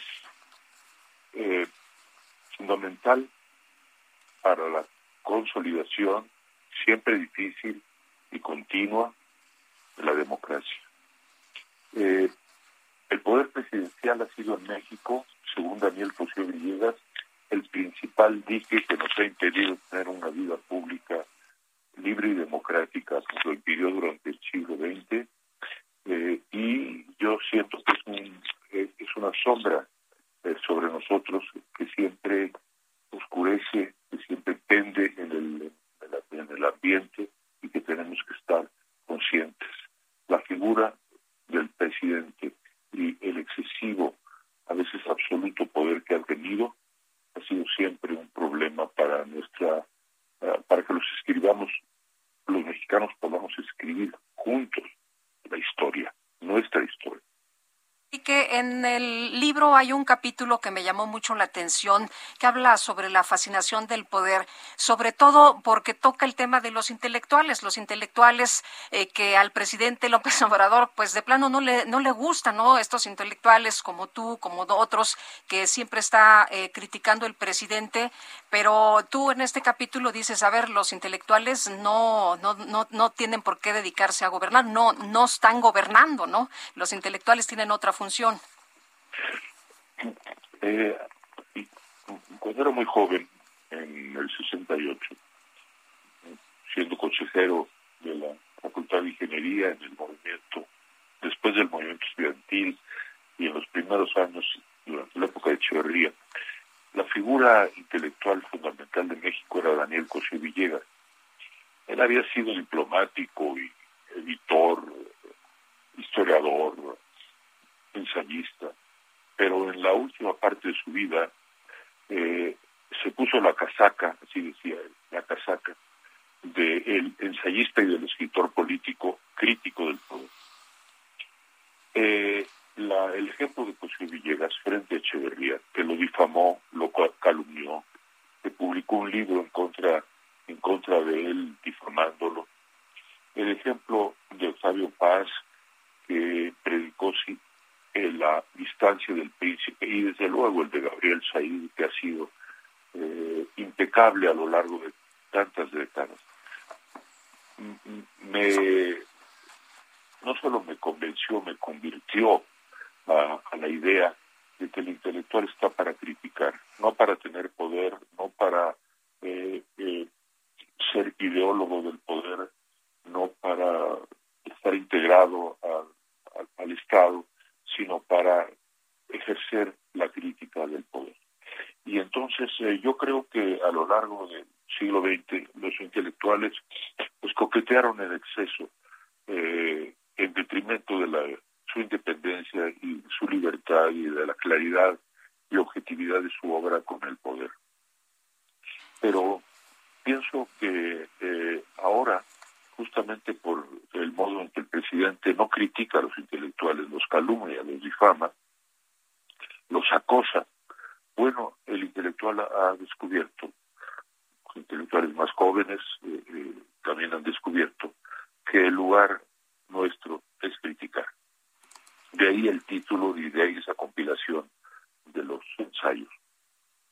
Eh, Enrique, en uno de los ensayos ah, más tempranos que leí de, tuyos por una democracia sin adjetivos, apuntabas que México tiene más tiempo de ser un Estado nacional que Alemania o que Italia y que pues por lo tanto tenemos que buscar una iniciativa democrática y que tenemos un tiempo limitado, el de nuestras vidas.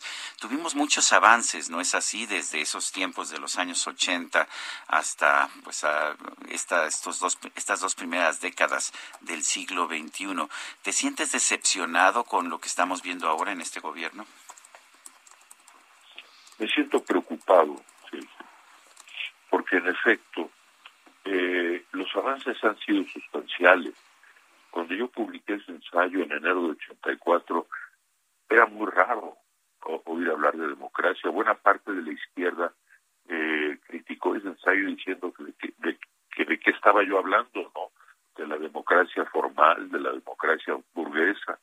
Pero otra parte de la izquierda, Alberto Castillo, el propio Cuauhtémoc Cárdenas, eh, empezaron a convencerse de que la vieja alternativa eh, de Madero, abandonada en 1913, tenía que eh, era era viable y teníamos que luchar por ella.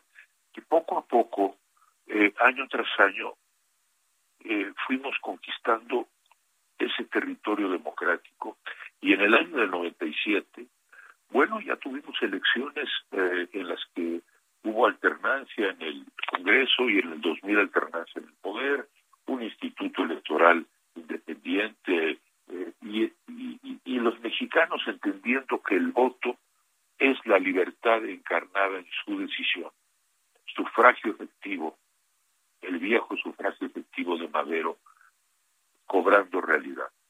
Bueno, es, toda esta historia fue muy difícil, Sergio, tú la viviste también, y, costó mucho, costó vidas, costó, costó movimientos eh, pues muy heroicos como los del doctor Nava, como los de Luis Hachala, Eberto Castillo, derechas, izquierdas, centro, eh, eh, sindicatos, académicos, intelectuales, escritores, empresarios también, gente de la sociedad civil. los primeros gobiernos del siglo XXI pues tuvieron en general un mal desempeño, pero la ventaja de la democracia es que puede remover eh, legalmente, cuando se da el tiempo, ha cumplido su tiempo, sus seis años, al, al mal gobierno y sustituirlo por uno nuevo y ensayar uno nuevo. Y yo creo que la atmósfera de crítica durante esos ensayos, durante esos uh, tres sexenios, bueno, fue intensa. No eh, vivíamos eh, en el paraíso de ninguna manera y los errores fueron enormes y ahí está en mi libro ensayos escritos, fuertes ensayos contra Fox, Calderón y no se diga Peña Nieto. Pero nunca habíamos tenido lo que yo ahora considero una regresión, que es este acoso a la institución clave de la democracia, que es el Instituto Electoral, y a la libertad de expresión. Eh, el acoso directo con nombre y apellido de académicos, periodistas, intelectuales, sobre todo a periodistas en un, en un país tan peligroso para el periodismo como es México. Bueno, Sergio Lupita, eh, y cuando López Obrador eh, ganó las elecciones, declaré muchas veces, incluso creo que en su programa, que el mexicano votaba, el ciudadano votó por un programa, y nos guste o no, eh, económica, social, eh, eh, se ha ido instrumentando un programa que el presidente considera un éxito y que nosotros, muchos otros, pensamos que no es tal, al menos no en lo económico, quizás en lo social en algún aspecto, no sé. Pero lo único que subrayé siempre es que las instituciones, el tejido institucional, las instituciones autónomas, el Instituto Electoral y las libertades no debían ser puestas en entredicho. Esta era la condición que subrayé muchísimo en el año 2018. Y precisamente instituciones y libertades están siendo acosadas por el poder. Bueno, claro que me decepciona y sobre todo me preocupa hondamente. Enrique Krause, autor de Crítica al Poder Presidencial, gracias por esta conversación. A ustedes, Lupita. Gracias, hasta luego, Enrique. Muy buenos, días. Qué gusto saludarte y escucharte. Y bueno, Sergio, te voy a contar una breve historia. Bueno, son las 8 con 49. En Soriana, la Navidad es de todos. Cebolla blanca a 19.80 el kilo o alitas enchiladas a granel para asador a 79.90 el kilo. Y todas las salchichas empaquetadas llevan la segunda al 50% de descuento. Soriana, la de todos los mexicanos. A diciembre 5, aplica restricciones, excepto para asar. Válido en Hiper y Super. Va. Resulta que en la FIL nos paramos, ya sabes, recorriendo todos estos stands para encontrar los libros. Encontramos unos de terror y bueno, una persona que nos hablaba con mucha emoción de un libro que se llama Lobos. Y resulta que era ni más ni menos que Javier M. Sotelo, el autor. Así que nos dio mucho gusto conocerlo y esta mañana poder hablar con él. Javier, ¿cómo estás? Muy buenos días. Hola Lupita, buenos días. Hola Sergio, muchas gracias por tenerme en su programa. Es un orgullo poder platicar con ustedes. Oye, pues cuéntanos, eh, presentas esta tarde la saga, ¿no? Esta segunda parte de Lobos. Así es, Lupita. A las seis de la tarde en la FIL Guadalajara presento el nuevo libro que se llama Rey Lobo, que es el fin de un ciclo que empezó hace siete años por la idea de querer reivindicar la, la figura del hombre lobo eh, como ese eh, depredador salvaje que no se detiene ante nada hasta obtener a su presa y pues mira, siete años después y tres libros después estamos presentando en la FIL Guadalajara y pues estamos contentísimos, ¿no? ¿Cómo fue que te metiste a, pues, a la literatura de terror? Sergio fue de chiripa. En aquel momento no existía una historia de hombres lobos, este, ya sea en el cine o en la literatura, que tuviera esta figura clásica. Este, había toda una generación que conocía otras mitologías en donde habían diluido su esencia y no eran estos depredadores voraces y la verdad a mí me entristecía mucho porque lo iban relegando poco a poco y como que se iba perdiendo esta imagen y en ese momento fue, bueno, no la encuentro yo, soy fan, ¿por qué no la escribo? Y sin expectativa de nada, yo creo que si vendía un libro en aquel entonces ya hubiera dado brinco maroma y hubiera hecho teatro por, por el éxito que había tenido y pues ya va para su segunda este, edición, eh, ya van tres libros más, entonces pues imagínate, todo ha sido ganancia desde entonces. Oye, eh, ¿nunca te esperaste que hubiera esa reacción? Porque yo vi muchos fans ahí muy emocionados por encontrar, que por cierto estuvo agotado el libro de Lobos. Así es, Lupita, no, para nada. Yo creo que nunca te esperas eso. Eh, cuando tú creas este o te dedicas a cualquier manifestación del arte, una vez que tú entregas el resultado final ya no te pertenece y depende de la gente cómo lo apropia y cómo lo recibe para ver qué tanto éxito puedes o no tener como tú mencionas, el libro se ha vendido muy bien, este, es su segunda edición, eh, la gente viene, lo busca y pues es un orgullo, ¿no? Que, que siendo un escritor mexicano luego de terror, que pasen siete años y tu libro se siga encontrando entre los más vendidos. ¿Habrá, habrá más libros de esta, de esta serie o con esto concluimos? No, Sergio, ya con Rey Lobos acaba lo que es la historia de Lobos. Este, está Lobos, luego es la, la última casa en la montaña que anda un poco en algunos personajes que tienen en común, comparten el universo, pero el Rey Lobo vino para cerrar lo que inició hace siete años y ya para podernos brincar a otros seres, ya sea vampiros, brujas o tratar de reivindicar a alguno de estos otros que también se han estado perdiendo en los últimos años. Muy bien. Oye, ¿y, qué sientes de, de que te señalen como una de las voces más destacadas de la nueva narrativa de terror en México?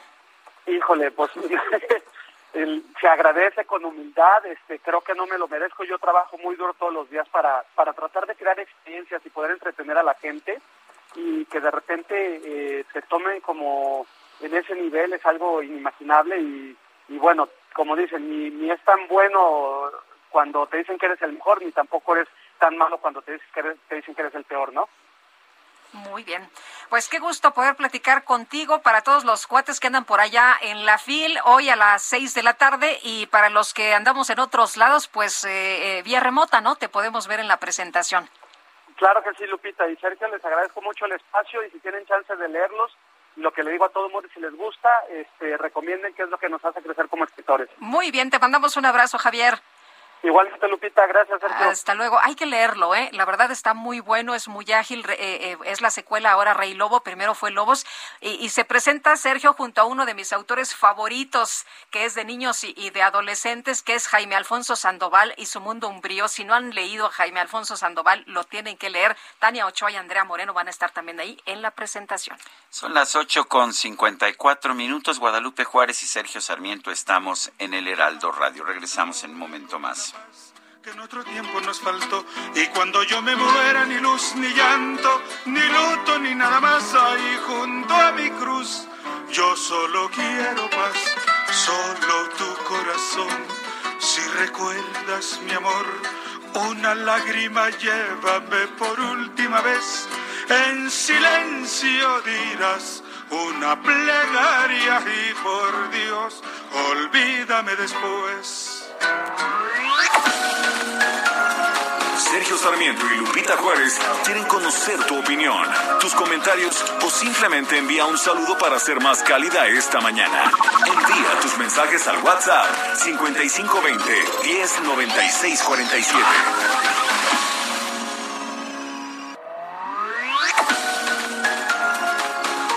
Continuamos con Sergio Sarmiento y Lupita Juárez por El Heraldo Radio. Amigos del Heraldo Radio, hoy es momento de sentirnos muy orgullosos y muy mexicanos con todo lo que hemos logrado como país por más de 25 años. Claro que estoy hablando del Teletón. Hoy te quiero invitar a participar en este proyecto que es de todos nosotros. Al Teletón lo hemos construido todos los mexicanos con generosidad y con mucho amor por nuestros niños y niñas de México. Recuerda que hay muchas maneras de donar y que desde hoy ya puedes hacer tu donativo en el Banco del Teletón, Citibanamex o entrando a teletón.org. Cada peso que tú has donado se ha transformado en metas y sueños cumplidos. No esperes más y haz tu donativo a Teletón.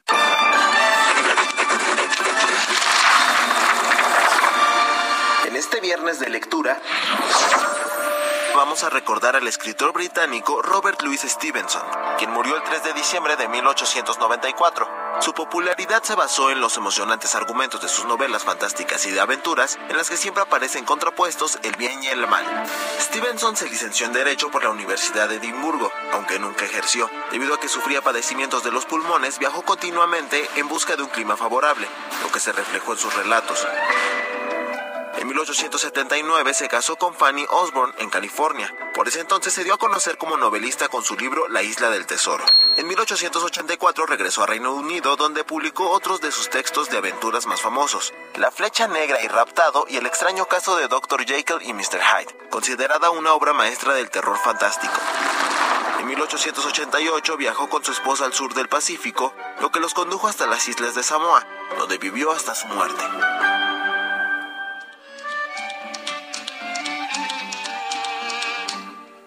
Quiero luz de luna para mi noche triste, para pensar divina la ilusión que me trajiste, para sentirte mía, mía tú como ninguna, pues desde que te fuiste no he tenido Ah, qué bonito, ¿verdad? Ya, Desde ya que nos te fuiste, estaban bajando. Desde que te fui, es que querían ver si nos agarraban ca- en la cantada, pero ¿Ah, no, sí? nos ¿En la callamos a tiempo. Nos callamos a tiempo. Qué rico, ¿hace, ¿hace cuánto que no tienes una bohemia? Ya sabes, ahí, Uy, ahí junto a una chimenea, calientitos, con un coñaquito y un trío que cante canciones de Álvaro Carrillo, como Luz de Luna. Oye, tengo unos cuates que hacen unas fiestorrononas. ¿Así? Ivonne Alcántara, te mando un saludo.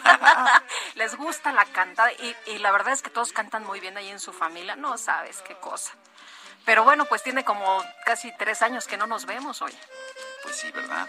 Años difíciles hemos vivido aquí por la pandemia. Esperemos que el 2022 sea distinto y hay que empezar a ver hacia ese año. Está muy bonito el año, ¿no? 2022. Pues se ve, se, ve, se ve 2022. bonito, ¿verdad? Ojalá que, ¿no? ojalá Fíjate, que traiga muchas cosas Podríamos buenas. esperar el son es el único año, es el único año de este siglo que va a tener tres, tres números iguales, tres dos.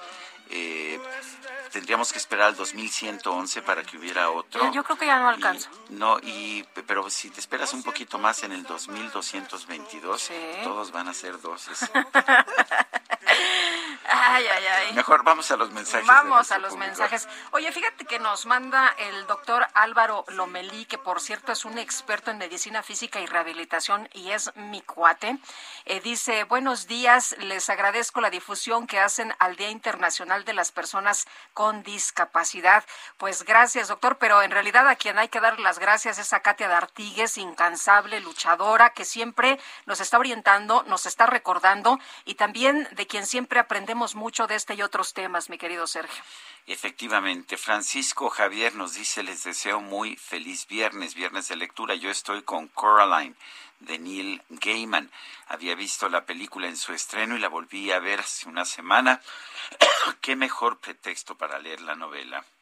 Yo no la he leído, qué bueno que, que nos dice para echarle una revisadita. Yo, yo acabo de leer, Sergio, un libro que es para adolescentes que se llama, ay, lo acabo de decir hace un ratito aquí a los compañeros, La guerra que salvó mi vida. La guerra que salvó mi vida es para adolescentes más de 12 años y la verdad vale mucho, mucho la pena.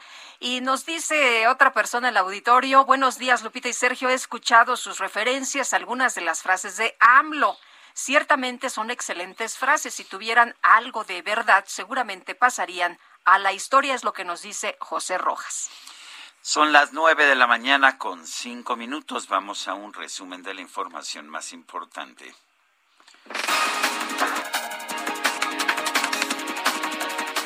Desde el estado de Michoacán, el presidente López Obrador confirmó que en México ya se analiza un caso sospechoso de la nueva variante del COVID-19, la Omicron.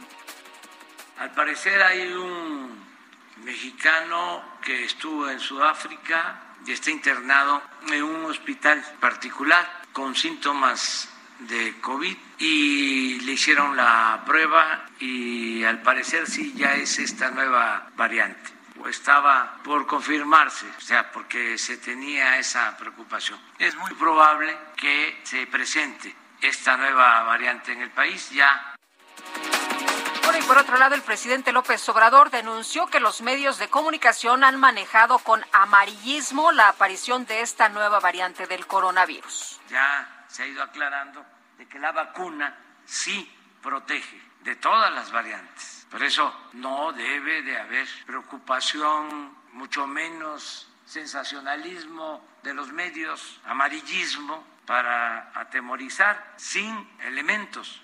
A partir de que se difundió de manera irresponsable de que existía esta nueva variante y que era más peligrosa que las otras, hubo nerviosismo en el mercado financiero. Bueno, quien dijo que era preocupante esta variante Omicron fue la propia Organización Mundial de la Salud. Efectivamente, la designó oficialmente como una variante de preocupación, es lo que hizo la OMS. La Cámara de Diputados aprobó una reforma que establece que el Consejo Nacional para el Desarrollo y la Inclusión de las Personas con Discapacidad será dependiente de la Secretaría de Bienestar. Y distintas organizaciones civiles anunciaron que van a realizar un plantón en el Aeropuerto Internacional de la Ciudad de México el próximo 7 de diciembre para exigir que se resuelva el problema de la escasez de medicamentos en todo el país. Y han recordado el fallecimiento del niño Ricardo que no pudo ser atendido en un hospital de Oaxaca porque no había luz. Estos celos me hacen daño, me enloquecen. Jamás pasó? En redes sociales se hizo viral la historia de una joven alemana llamada Jacqueline, quien llevó a cabo un plan para causarle celos a su exnovio. Bueno, el plan consistía en comprar un pastel y un vestido, alquilar un salón y contratar a un fotógrafo y a un novio falso para realizar una boda falsa. Sin embargo, la joven reconoció que se avergüenza de su comportamiento y, y más porque su exnovio ni siquiera se enteró de todo el asunto. Pero ya lo bailado, ¿quién te lo quita, hombre?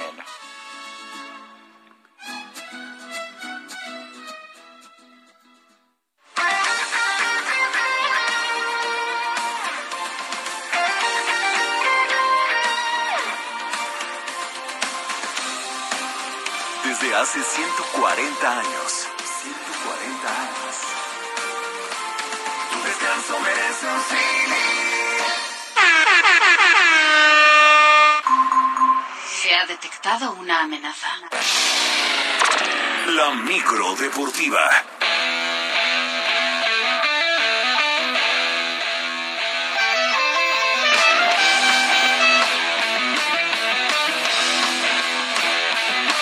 Te dieron en tu mero mole, mi querido Ah, Julio Romero. ¿Cómo te va? Buenos días. ¿Cómo estás, Sergio Lupita, amigos del auditorio? Muy buenos días, qué gusto saludarles. Efectivamente, traíamos un plan y me lo cambiaron en la línea, pero no hay problema, no hay problema. Black Sabbath puede sonar a cualquier hora, a- en cualquier lugar. Oigan, y pues mire, ¿para qué renta salón? Ajá. ¿No? El vestido igual si se lo quiere comprar. Rente la micro deportiva. Imagínense, yo conduciendo y el cacharpo en el estribo gritando el nombre de la muchacha, ¿no? Y con Por música. toda la Y- y colonia, con buena exactamente, música, ¿no? con buena música, ya saben que aquí somos plurimusicales. Y entonces en toda la calle el cacharpo gritando el Oye, nombre qué buena de la... idea. Yo la parto para el 12 de diciembre, ¿eh? Ah, ok, Yo la perfecto. parto. Está apartadísima, entonces le vamos a poner sus flores y todo Sí, el rollo. por favor. De hecho, ¿se acuerdan que la micro deportiva nace, nació en la primera posada en el 2016 porque nos aguantaron las flores del- de, la, de la peregrinación De la Virgen, a la sí. primera posada? Nos aguantaron las flores, la verdad es que eh, fue muy buena elección. Entonces, rente la micro, rente la micro y ahí pues el cacharpo va gritando el nombre de la susodicha por toda la calle y entonces así podemos dárselos. Bueno, oigan, eh, pues el Atlas, el Atlas se llevó botín completo de Ciudad Universitaria ayer por la noche ante más de 40 mil aficionados que se dieron cita al Estadio Olímpico Universitario con tanto de Julio Furch. Los rojinegros vencieron 1 por 0 a los Pumas en el duelo de ida. Uy, qué dolor, ida, qué dolor. En el duelo de ida de las semifinales de la Liga MX. Se anda burlando el cachar. Bueno, como su América ya no está, pues ya qué podemos hacer, ¿no? Bueno, y entonces, eh, pues, ¿qué, ¿qué es lo que tiene que suceder? Que Pumas tendrá que ganar por dos goles de diferencia allá en el Jalisco para el próximo domingo en el duelo de vuelta. Por lo pronto, Diego Coca, técnico del Atlas, sigue con los pies en la tierra, asegurando que no han ganado absolutamente nada, a pesar de salir con este gran resultado de cero.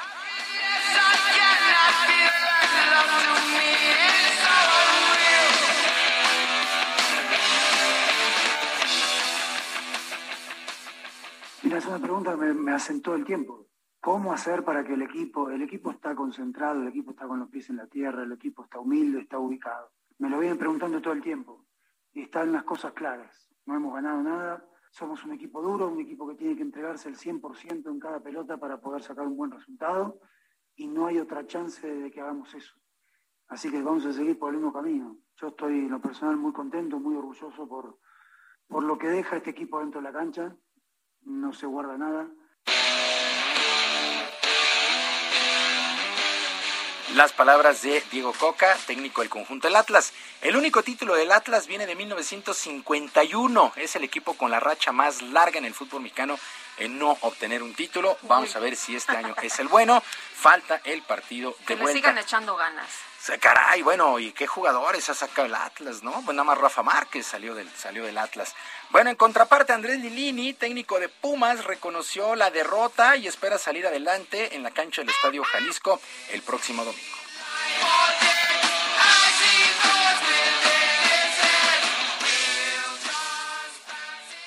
Entonces tenemos que, que sacar la personalidad de todos.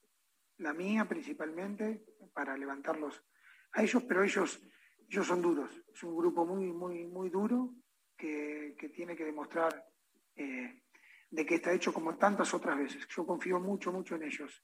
Eh, tengo una gran, una gran satisfacción por un lado y, un, y una gran ilusión de ellos porque el carácter lo tienen.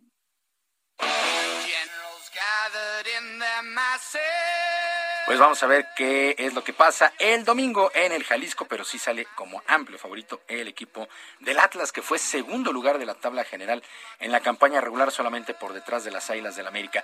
Bueno, para el día de mañana, también con ventaja de dos goles a uno, los Tigres de la U de Nuevo León estarán visitando a los Esmeraldas de León, justamente en el Nou Camp a las nueve de la noche, en el duelo de vuelta. ¿Qué necesita Tigres? Empatar el día de mañana, León ganar por cualquier resultado para llegar a la gran final. Así las cosas con el balompié nacional que se acerca a su fin. Así es que pues solamente quedan cuatro, cuatro equipos con vida. En España, el día de hoy arranca la fecha 16. El día de hoy Granada estará enfrentando al Alavés. Para el día de mañana, este juego sí, yo creo que se va a estar muy atento. El Barcelona contra el Betis. Estará el duelo el día de mañana. Eh, complicado, siempre está- complicado. No, de verdad sí. Y eso que el Betis Pero ahora está arriba de El Barcelona no está tan bien, es exactamente lo que te iba a decir. Diego Lainez anotó a media semana, eh, no sabemos si salga Andrés Guardo como titular, pero el Betis me parece que tiene buenas posibilidades de pegar el día de mañana al Barcelona. El Atlético de Madrid contra el Mallorca también mañana y la Real Sociedad contra el Real Madrid. Son los duelos que destacan en la fecha 16 allá en España. Bueno, semana 13 en el fútbol americano del NFL y los Vaqueros de Dallas ganaron los Vaqueros de Dallas 27 a 17 a los Santos de Nueva Orleans con buena actuación de Dak Prescott que lanzó para 238 yardas y un pase a las diagonales, sufrió una intercepción. ¿Cómo no iban a perder los Santos de Nueva Orleans y Tyson Hill? Lo interceptaron en cuatro ocasiones, se ayudaron mucho los Santos de Nueva Orleans y 264 yardas, dos pases de anotación. Estaba con lastimado de, cuatro, un, de un dedo. Sí, ¿verdad? sí, anduvo lastimadón, pero pues aún así Sí, son cuatro intercepciones. Ahí es, juegas para perder, ¿no? Ese es, ese es el punto para los Santos. Ocho ganados y cuatro perdidos para los Vaqueros de Dallas. Los Santos de Nueva Orleans, cinco y siete en la Conferencia Nacional. ¿Cómo está el asunto? ¿Quiénes son los líderes de división en la Conferencia Americana? Los Patriotas de Nueva Inglaterra, los Cuervos de Baltimore, los Titanes de Tennessee y los Jefes de Kansas City. En la Nacional, los Vaqueros de Dallas se pusieron como líderes de división. Los Empacadores de Green Bay, los Bucaneros de Tampa y los Cardenales de Arizona son los líderes en sus respectivas divisiones allá en la NFL. Ya entramos a la recta final de la campaña. Así de rápido se está yendo este año en la NFL. Y México levanta la mano para recibir la, el WTA Finals después del anuncio justamente del organismo de retirar sus eventos de China por el caso de Peng Shuai. Eh, este año, hay que recordarlo, se realizó allá en Guadalajara, la ganadora fue Garbiñe Muguruza. Se fueron muy contentos todos, pero Gustavo Santoscoy, quien es el director de este evento, pues eh, ha recibido muchas notificaciones de que pues el evento fue espectacular y hay muchas posibilidades de que el próximo año este torneo de maestras que presenta las ocho mejores raquetas del año vuelva a presentarse en eh, Guadalajara, que sí sería extraordinario, en verdad sería extraordinario. Sergio Lupita, amigos del auditorio, la información deportiva este viernes, que es un extraordinario fin de semana. Mis vías de comunicación en Twitter, estoy en arroba jromerohb, en arroba jromerohb, además de nuestro canal de YouTube, Bar Deportivo, Bar Deportivo, de lunes a viernes a las 7 de la noche. Que tengan un extraordinario fin de semana. Gracias, Julio. Muy buenos días, Buenos Julio días para Romero. todos.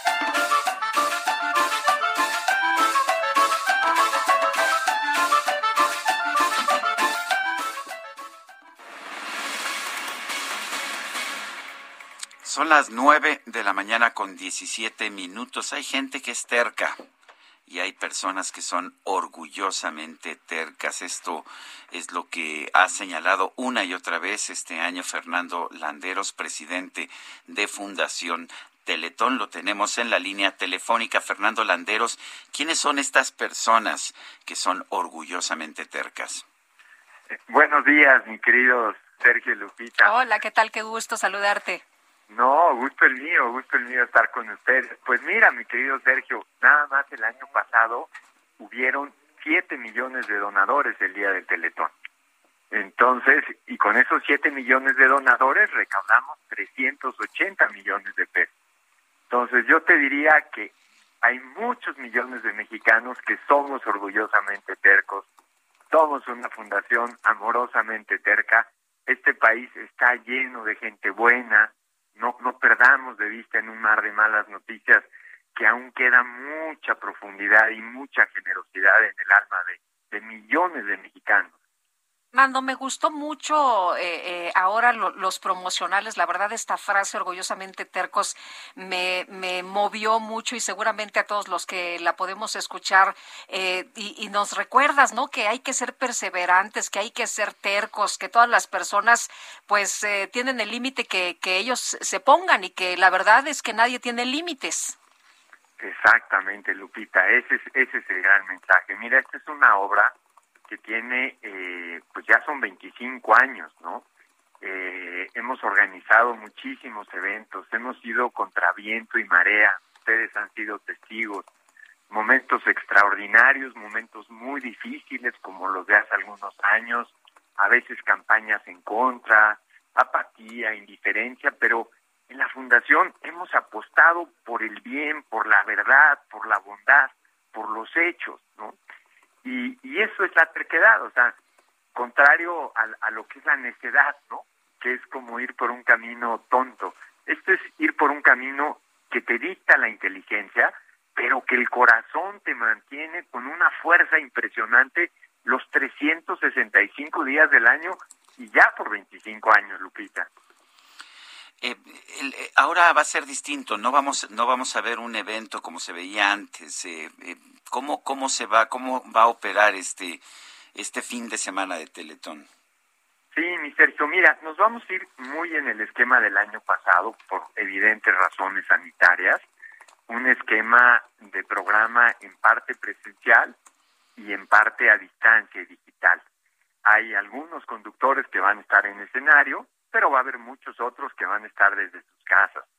Eh, estamos promoviendo mucho la donación digital, la donación en la página teletón.org, por facilidad, por comodidad, incluso por seguridad de todos los donadores. Y tampoco, al igual que el año pasado, querido Sergio, no va a haber una meta. Es eh, por segundo año consecutivo decidimos no poner meta porque han sido ha sido un año y medio muy duro para todos hemos perdido amigos, familiares, colaboradores, trabajo, ingresos económicos y no queremos llegar y terminar el año y, como llegar a estresar más al país con una exigencia económica. Entonces, lo que estamos diciéndole hoy al país es, tú pones la meta y entre todos vamos a decidir cuánto dinero vamos a recaudar para seguir atendiendo a los niños. Que por cierto, fíjense qué, qué número más impresionante. Son ya 601.246, 601.246 niños los que hemos atendido desde que juntos le dimos vida a esta fundación. Bueno, pues yo quiero, como siempre, Fernando, agradecerte y preguntarte dónde puede uno donar. Claro, bueno, en teletón.org, en todas las sucursales de Citibanamex, de Farmacias del Ahorro, en el redondeo de Soriana, en Telecom, a través del recibo telefónico de Telmex, de Telcel, por supuesto en el boteo también. Muy bien, muchas gracias Fernando como siempre y, buena suerte para estos para estos tercos que, que nos presentan un ejemplo constante. Gracias, gracias querida Lupita, muchísimas gracias querido Sergio. Les mando un abrazo con cariño y vamos a darnos una gran noticia este domingo por la madrugada. Muy bien, muchas gracias, buenos días. Y bueno, ya estamos listos nosotros para donar, Sergio y yo y todos los del equipo, ya estamos muy puestos. Oye, y fíjate que hay una información sumamente importante. El Consejo de la Comunicación junto con la Asociación de Bancos de México presentan la campaña de prevención de fraudes para que los usuarios de la banca no entreguen sus datos personales por teléfono, mensajes, texto o correo electrónico. Vamos a estar hablando en unos momentos más con Daniel Becker, presidente de la Asociación de Bancos de México. El otro día me habló una amiga y me dijo, a ver, te quiero poner esta grabación y es una grabación de una mujer que le dice que se tiene que comunicar a tal área de tal banco y le pide algunos datos porque hay un movimiento inusual en su cuenta. Así que, pues aguas, ¿eh? Sí, lo, sobre todo recuerde usted que, eh, que nunca, nunca se deben revelar eh, las claves, esas no se las van a pedir nunca por teléfono, su contraseña, por ejemplo. Son las nueve de la mañana con veintidós minutos. Bueno, a poco más de 24 horas de la fuga de nueve reos en el penal de Tula, las autoridades han detenido a 13 personas involucradas, entre ellas tres de los evasores y diez personas del grupo que realizó el ataque. Fuentes de la Procuraduría General de Justicia de Hidalgo, que se ha encargado de la investigación, eh, han señalado esta información y han confirmado las 13 detenciones. Los detenidos hasta ahora son ocho integrantes de esta banda que ingresó al penal y tres personas que estaban evadidas. El presidente de la República, Andrés Manuel López Obrador, ha confirmado también que tres reos habrían sido recapturados tras la fuga de este penal de Tula Hidalgo. Eh, un comando realizó un operativo pues realmente espectacular con la explosión de cuando menos dos vehículos y utilizó otros modificados artesanalmente para permitir, para llevarse a estos nueve reos del, del Cerezo de Tula Hidalgo. El operativo buscaba la liberación de José Artemio Maldonado Mejía, el michoacano, y de su hermano Mariano Maldonado, el M1, líderes del grupo delincuencial Pueblos Unidos. Bueno, y por otra parte, ayer un operativo impresionante. Elementos de la Armada de México aseguraron a tres sujetos en el municipio de Zapopan, allá en Jalisco, presuntamente vinculados con la privación de la libertad de dos marinos el pasado 19 de noviembre.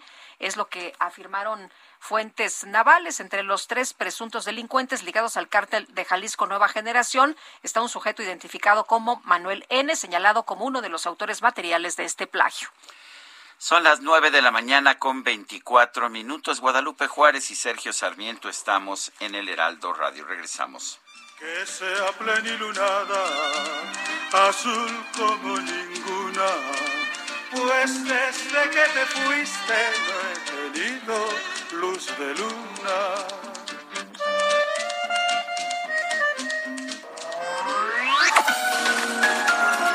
Sergio Sarmiento y Lupita Juárez quieren conocer tu opinión, tus comentarios o simplemente envía un saludo para ser más cálida esta mañana. Envía tus mensajes al WhatsApp 5520 109647.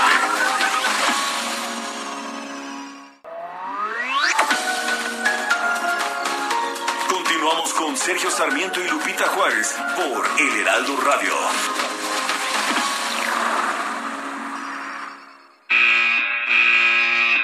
Los domis de choque revelan el daño que puedes sufrir al chocar en un auto. Reciben impacto tras impacto para evaluar qué autos nos protegen mejor. Solo los domis resisten choques. Tu familia no. ¿Sabías que en México se vendieron más de un millón y medio de autos de baja seguridad entre 2015 y 2020? Con autos más seguros y mejor información para los consumidores, se evitarían más de 5.000 muertes cada año. Exijamos autos más seguros para México. Infórmate en www.quetanseguroestuauto.org.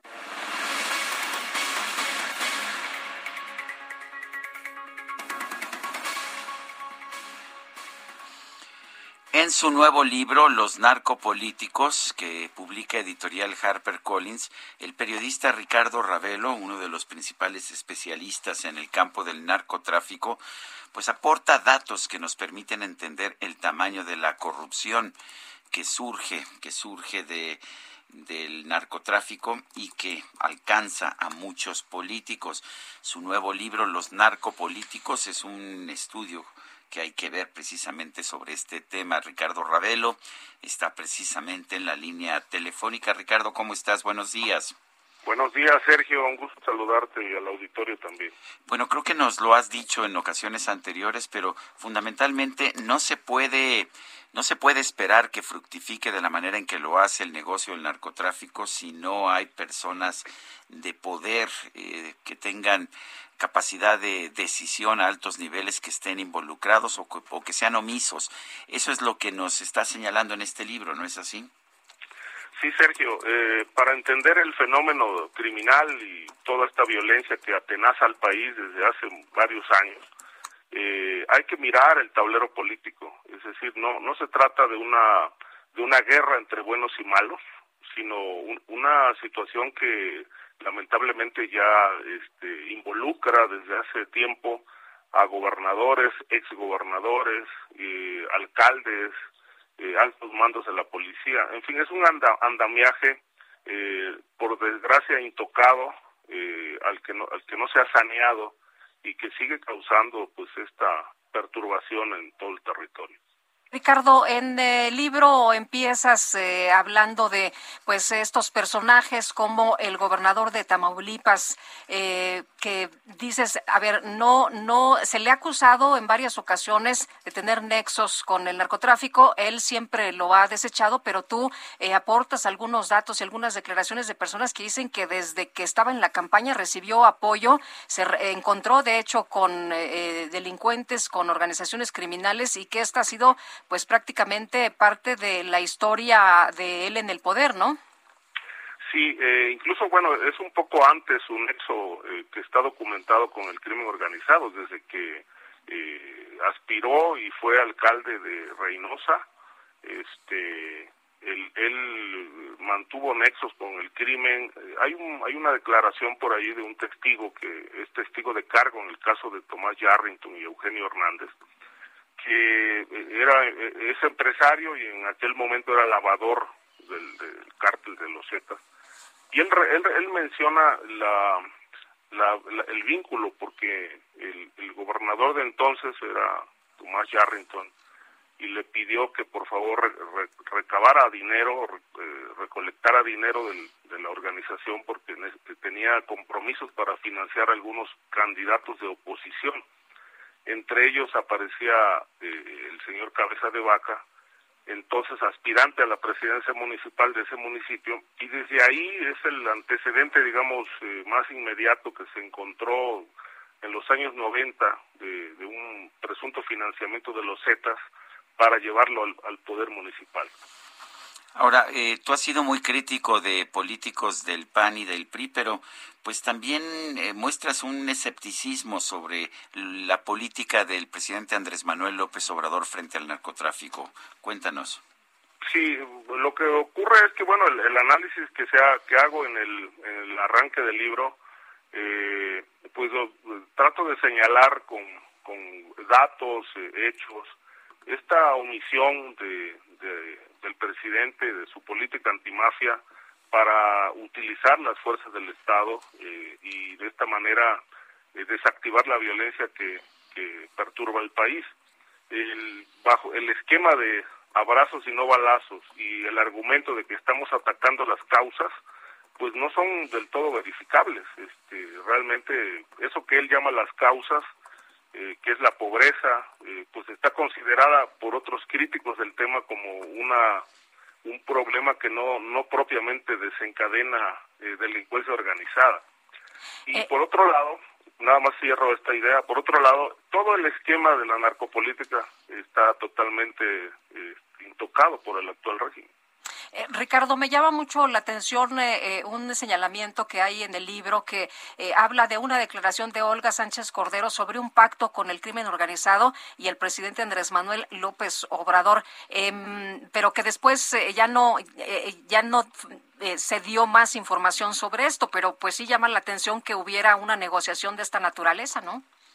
Sí, es que surgieron versiones por distintas fuentes de que un, uno de los objetivos del actual gobierno era negociar con grupos criminales, la pacificación de Michoacán, Guerrero, la zona del Bajío, y que hubo acercamientos. Entonces el, el, el, subsecretario de Gobernación, Ricardo Peralta, era uno de los que participaba en esos acercamientos y ella declaró en una, una rueda de prensa, una conferencia, que, que el gobierno estaba avanzando en estas negociaciones con los grupos delictivos, que ya había incluso expresiones de muchos de ellos de soltar las armas y que esto pronto iba a traer un, beneficio al país para ir pacificando territorios.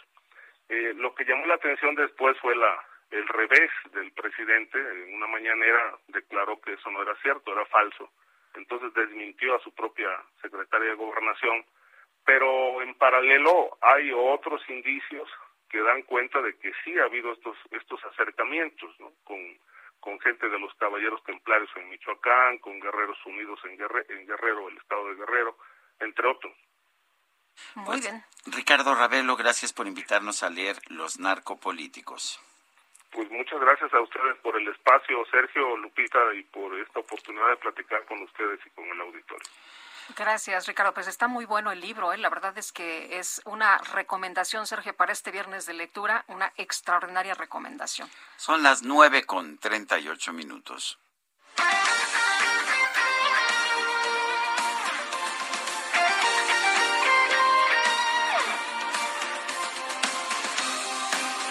Desde hace 140 años. 140 años.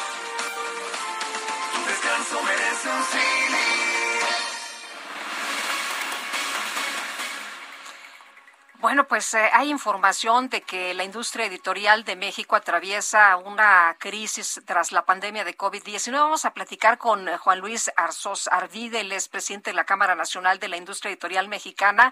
Y Juan Luis, muchas gracias primero por platicar con nosotros y preguntarte esta mañana cómo esperan el cierre de este año, de este 2020.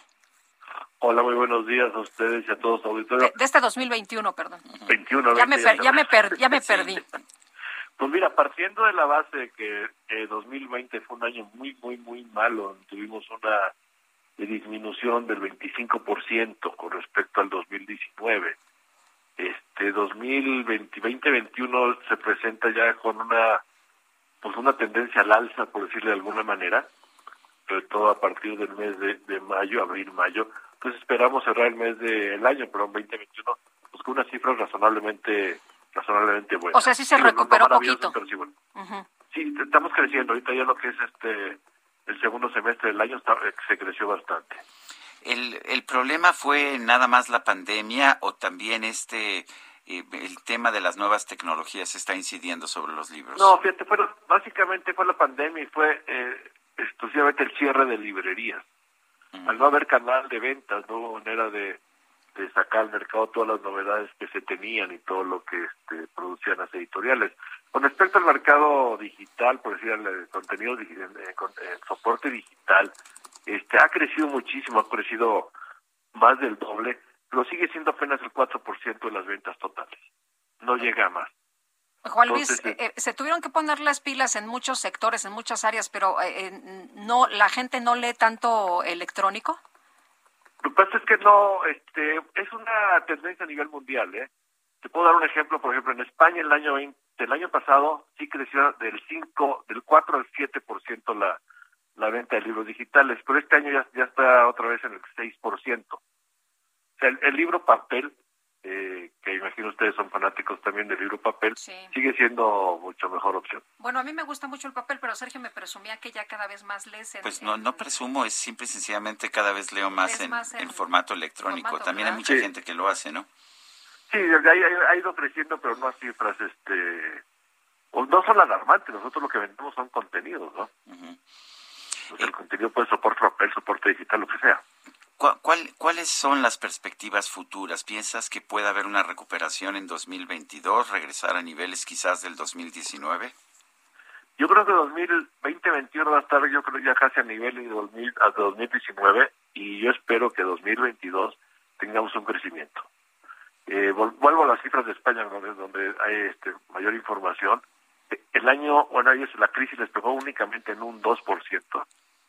Reducción, y este año trae un crecimiento del 17%. Bueno, entonces aquí la buena noticia es que sí hubo una recuperación. Hay recuperación y hay esperanza, como yo digo. Muy bien. Pues Juan Luis, muchas gracias por conversar con nosotros esta mañana. Muy buenos días. Y felicidades por su programa. Muchas gracias. En Soriana, la Navidad es de todos. Aprovecha que toda la ropa interior está al 30% de descuento. O todos los artículos navideños lleva el segundo al 70% de descuento. Soriana, la de todos los mexicanos. A diciembre 6, aplican restricciones. Válido en hiper. Letra H, con Sergio Sarmiento y Lupita Juárez. Bueno, y Mónica Soto y Casa, ella sí anda todavía por allá, por la Feria Internacional del Libro de Guadalajara. Cuéntanos, Mónica, ¿qué nos vas a recomendar para este fin de semana de lectura? Hola, Sergio, buenos días. Hola, Lupita. Hola, ¿qué tal? Pues voy a recomendar un libro independiente que no van a encontrar en la FIL. Ah, ¿no? pero, pero porque así soy yo. El libro se llama La Princesa Traicionada es el escritor mexicano Horacio Saavedra. Este escritor mexicano tiene una editorial independiente y bueno, es un es un hombre muy inquieto en las letras y se la pasa editando personas y llevándolas a las ferias como esta. Y bueno, es alguien a quien yo admiro mucho, por eso quiero recomendarles este libro. Es la historia de una es una historia que oscila entre la fantasía y la realidad y entre los siglos XIX y el XXI. Tiene muchos elementos mitológicos y los problemas normales de las mujeres en todos los tiempos así sus protagonistas, Elena, Nadira, Anala, Panchali y Amazabali, saltan en el tiempo y en el espacio para resolver esos misterios familiares, injusticias y amores fallidos, como siempre. Esta novela, de veces traicionada, es parte de una serie de novelas, gracias a haber escrito como un homenaje al género literario, la novela que es tan versátil, tan enriquecedor y tan testigo de los tiempos de los conflictos de todos los tiempos. Entonces esta novela habla de conflictos en el siglo XIX y en el XXI que se entrelazan. Ahora sí que es una novela muy entretenida, es muy breve y yo creo que vale la pena leerla. Siempre que estoy en una feria como la FIL me doy cuenta de que es muy importante también leer, además de los editoriales que todo el mundo conocemos, pues la propuesta de los editoriales independientes porque enriquece muchísimo nuestro acervo cultural y pues ahora sí que nos enteramos mucho más de lo que estamos escribiendo los mexicanos y todas las personas, todos los escritores de todos los tiempos y en todos los lugares. ¿Cómo ven, Sergio Lupita? Muy bien, entonces es Horacio Saavedra. Horacio Saavedra y la novela se llama La princesa traicionada. La princesa traicionada, muy bien. Pues, sí. Bueno, eh, bueno, Horacio es el, es, es el que dio una presentación de poesía de mujeres, ¿verdad? Sí, él organiza muchas antologías de poetas, mujeres, hombres de cuento, incluso tiene, como les digo, esto sería una novela. Entonces, es, un, es una persona que hay que conocer porque es un tipo muy interesante y que hace cosas muy distintas. Y bueno, creo que alguien que se mueve de esa forma en el mundo de las letras en México es alguien, pues a quien hay que echarle un ojo de vez en cuando. ¿Cómo ven? Muy bien, Mónica Soto y Casa, gracias por tu recomendación. A ustedes, que tengan un hermoso Igualmente, muy buenos días. Sí. Bueno, nos surgía hablar con Daniel Becker, presidente de la Asociación de Bancos de México, porque ya les adelantábamos que el Consejo de la Comunicación, junto con la Asociación de Bancos de México, está presentando una campaña de prevención de fraudes. Y es que, Daniel, em, queríamos hablar contigo porque tiro por viaje. Ahorita están muy intensos eh, quienes eh, quieren extorsionar, quienes quieren hacer fraudes. Y para que nos alertes, ¿no? De qué es lo que tenemos que hacer. ¿Cómo estás? Buenos días. Por supuesto, claro que sí, Lupita. Buenos días, Sergio. Muy buenos días. Gracias por tener en su programa. Efectivamente, Lupita, como bien lo comentas, bueno, esto, acabó el buen fin, que por cierto fue, parece muy positivo, vienen las épocas navideñas, y pues los delincuentes, como bien tú dices, están a todo lo que da, pero la ABM también estamos a todo lo que da y estamos, como bien tú dijiste, eh, Lupita, y comentaste, eh, utilizando y haciendo una campaña de prevención para los más de 60 millones de usuarios de la banca, eh, ahora que la profundización en canales digitales se ha incrementado, simplemente para darte un dato, Lupita, de enero a agosto del 2021 se realizaron más de 2.200 millones de operaciones a través de canales digitales.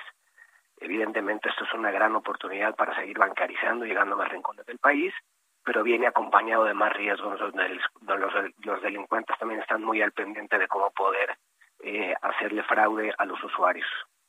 ¿Cuáles son los fraudes más usuales en estos momentos?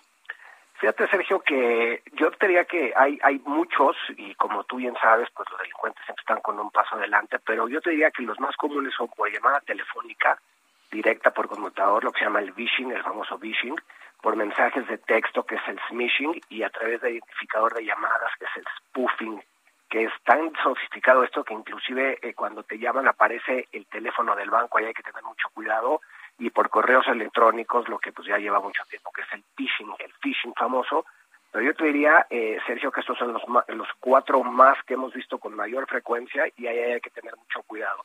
Y lo que siempre recomendamos, Sergio, es que cuando uno empieza a utilizar eh, dispositivos digitales, la banca nunca vuelve a pedir datos sensibles. Si llegaran a pedir datos sensibles, lo más probable es que obedezca a un fraude y ahí siempre hemos pedido que los usuarios hablen y corroboren con su banco. Eh, Daniel, si una persona nos habla y nos dice que eh, hay que comunicarnos a, tal número o que veamos un mensaje eh, en, que nos acaban de mandar, ¿cómo le hacemos para verificar que efectivamente es el número del banco, que efectivamente ese mensaje nos lo está mandando nuestro banco? Sí, yo creo que lo que habría que hacer es comunicarse con la persona que te atiende en el banco, tu ejecutivo de cuenta, tu director de sucursal, tu banquero, y muchas veces el conmutador también es una buena opción si es que has hablado y conoces el teléfono del conmutador. Vale decir también, Lupita, que muchas veces inclusive hemos identificado que los delincuentes pueden inclusive eh, modificar los teléfonos y llega y, y, que la llamada se traslade a otro lado que no es muchas veces el call center de las instituciones bancarias. Ante esa duda, siempre es mejor eh, hacer contacto directo con la persona que te atiende y ante la duda volver a marcar al call center quizá a, través de otro dispositivo del que te llamaron. Eso es poco común, pero sí hemos visto también la sofisticación que ha habido por algunos delincuentes para tratar inclusive de bypassear, como se llama en el argot, las llamadas a otros lugares que no es el destino del teléfono que tú originalmente, aunque lo hemos visto con menor intensidad, también existe. Entonces siempre hay que hacer un, un doble chequeo. Un doble chequeo. Pues uh, eh, yo quiero agradecerte, como siempre, Daniel, el que hayas conversado con nosotros y estaremos muy al pendiente porque son épocas navideñas y también los también los malos quieren tener más más ingresos. Sí, por supuesto, pues es un un buen momento para cuidarse, Sergio. Esto va a profundizarse, la tecnología llegó para quedarse y evidentemente pues esto viene con algunos elementos de riesgo, hay que mitigarlos y a través de la información y a través de la educación financiera creo que podemos eh, crear un bien público que lo estamos haciendo con la intención de que los usuarios de la banca estén seguros que están operando en un entorno adecuado. Muy bien. Daniel Becker, presidente de la Asociación de Bancos de México, gracias por conversar con nosotros. Al contrario, Sergio, muchas gracias por tener su programa. Lupita, muchas gracias. Gracias. Hasta luego. Muy buenos días. Hasta luego, Daniel. Pues hay que ponernos listos, ¿no? Sí. Bueno, son las nueve con cuarenta y nueve. En Soriana, la Navidad es de todos. En papeles higiénicos Regio y Cotonel y en toda la marca Colgate, compra uno y lleve el segundo al 50% de descuento. Sí, al 50% de descuento. Soriana, la de todos los mexicanos. A diciembre 6, excepto cepillos eléctricos. Aplican restricciones y sobre misma línea de producto. Válido en y Super. Son las nueve con cincuenta. En su conferencia de prensa de esta mañana, el presidente López Obrador aseguró que hasta el momento no se ha demostrado que la nueva variante del COVID-19, Omicron, represente un mayor peligro para la población. Una de las cosas que tiene esta variante hasta ahora es que no es este, dañina, o sea, no tiene más peligrosidad que las otras variantes. Hasta ahora este paciente que está por saberse si tiene esta variante, si está afectado, está bien, es decir, está estable, no tiene problema. Vale la pena señalar que la Organización Mundial de la Salud tiene otros datos. Dice que todavía no hay información sobre si la variante es más peligrosa o no, pero lo que sí hay indicios es de que se contagia hasta 50 veces con mayor facilidad. Bueno, también el presidente López Obrador anunció que va a federalizar los gastos de salud y de educación de Michoacán para garantizar que los médicos y los maestros reciban sus salarios. En este espacio, el presidente de la Coparmex, José Medina Mora, dijo que a pesar del aumento al salario mínimo, anunciado para el próximo año, aún se podrían dar nuevos incrementos en 2023 y 2024.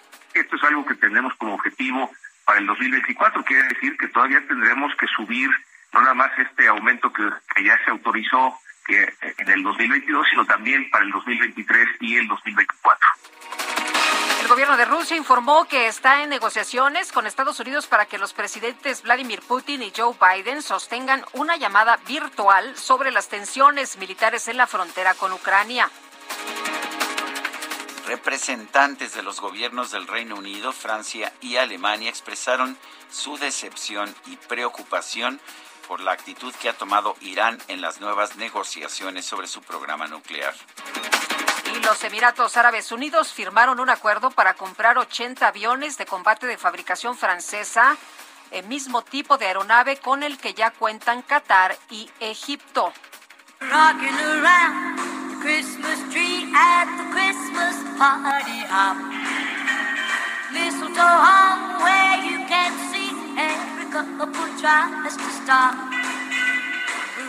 Bueno, pues la empresa de alquiler de viviendas Airbnb anunció que para esta temporada decembrina va a poner a disposición de sus clientes la casa en la que se filmó la famosa película Mi pobre angelito en la ciudad de Chicago.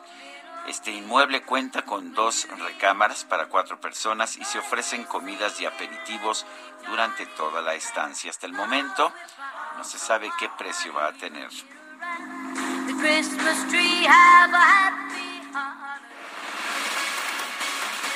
Uy, qué pena, no la vamos a poder rentar, somos un montón en la producción, ¿no? Sí, ¿verdad? No, cabemos, nos hacemos, este, nos acomodamos, ¿no te parece? Oye, se veía más grande en la película, ¿eh? Ah, sí, ¿verdad? Sí, nada más dos recámaras. Dos recámaras, no. está muy chiquita. Bueno, eh, rápidamente la bolsa mexicana sube 0.7% después de pues unas semanas muy complicadas. El Dow Jones baja 0.1, el peso 21.85 por dólar. Y se nos acabó el tiempo, Guadalupe. Hombre, que la pasen todos muy bien, disfruten este viernes, recarguen pilas y aquí nos escuchamos el próximo lunes a las 7 en punto. Hasta entonces, gracias de todo corazón. Se te olvida que me quieres a pesar de lo que dices, pues llevamos en el alma cicatrices imposibles de borrar. Se te olvida que hasta puedo hacerte mal si me decido, pues tu amor lo tengo muy comprometido, pero a fuerzas no será.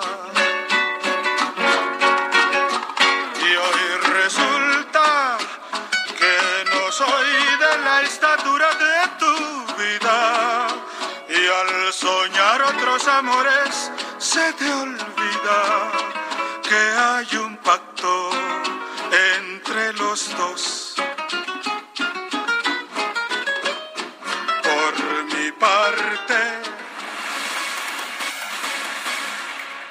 Heraldo Media Group presentó Sergio Sarmiento y Lupita Juárez por El Heraldo Radio.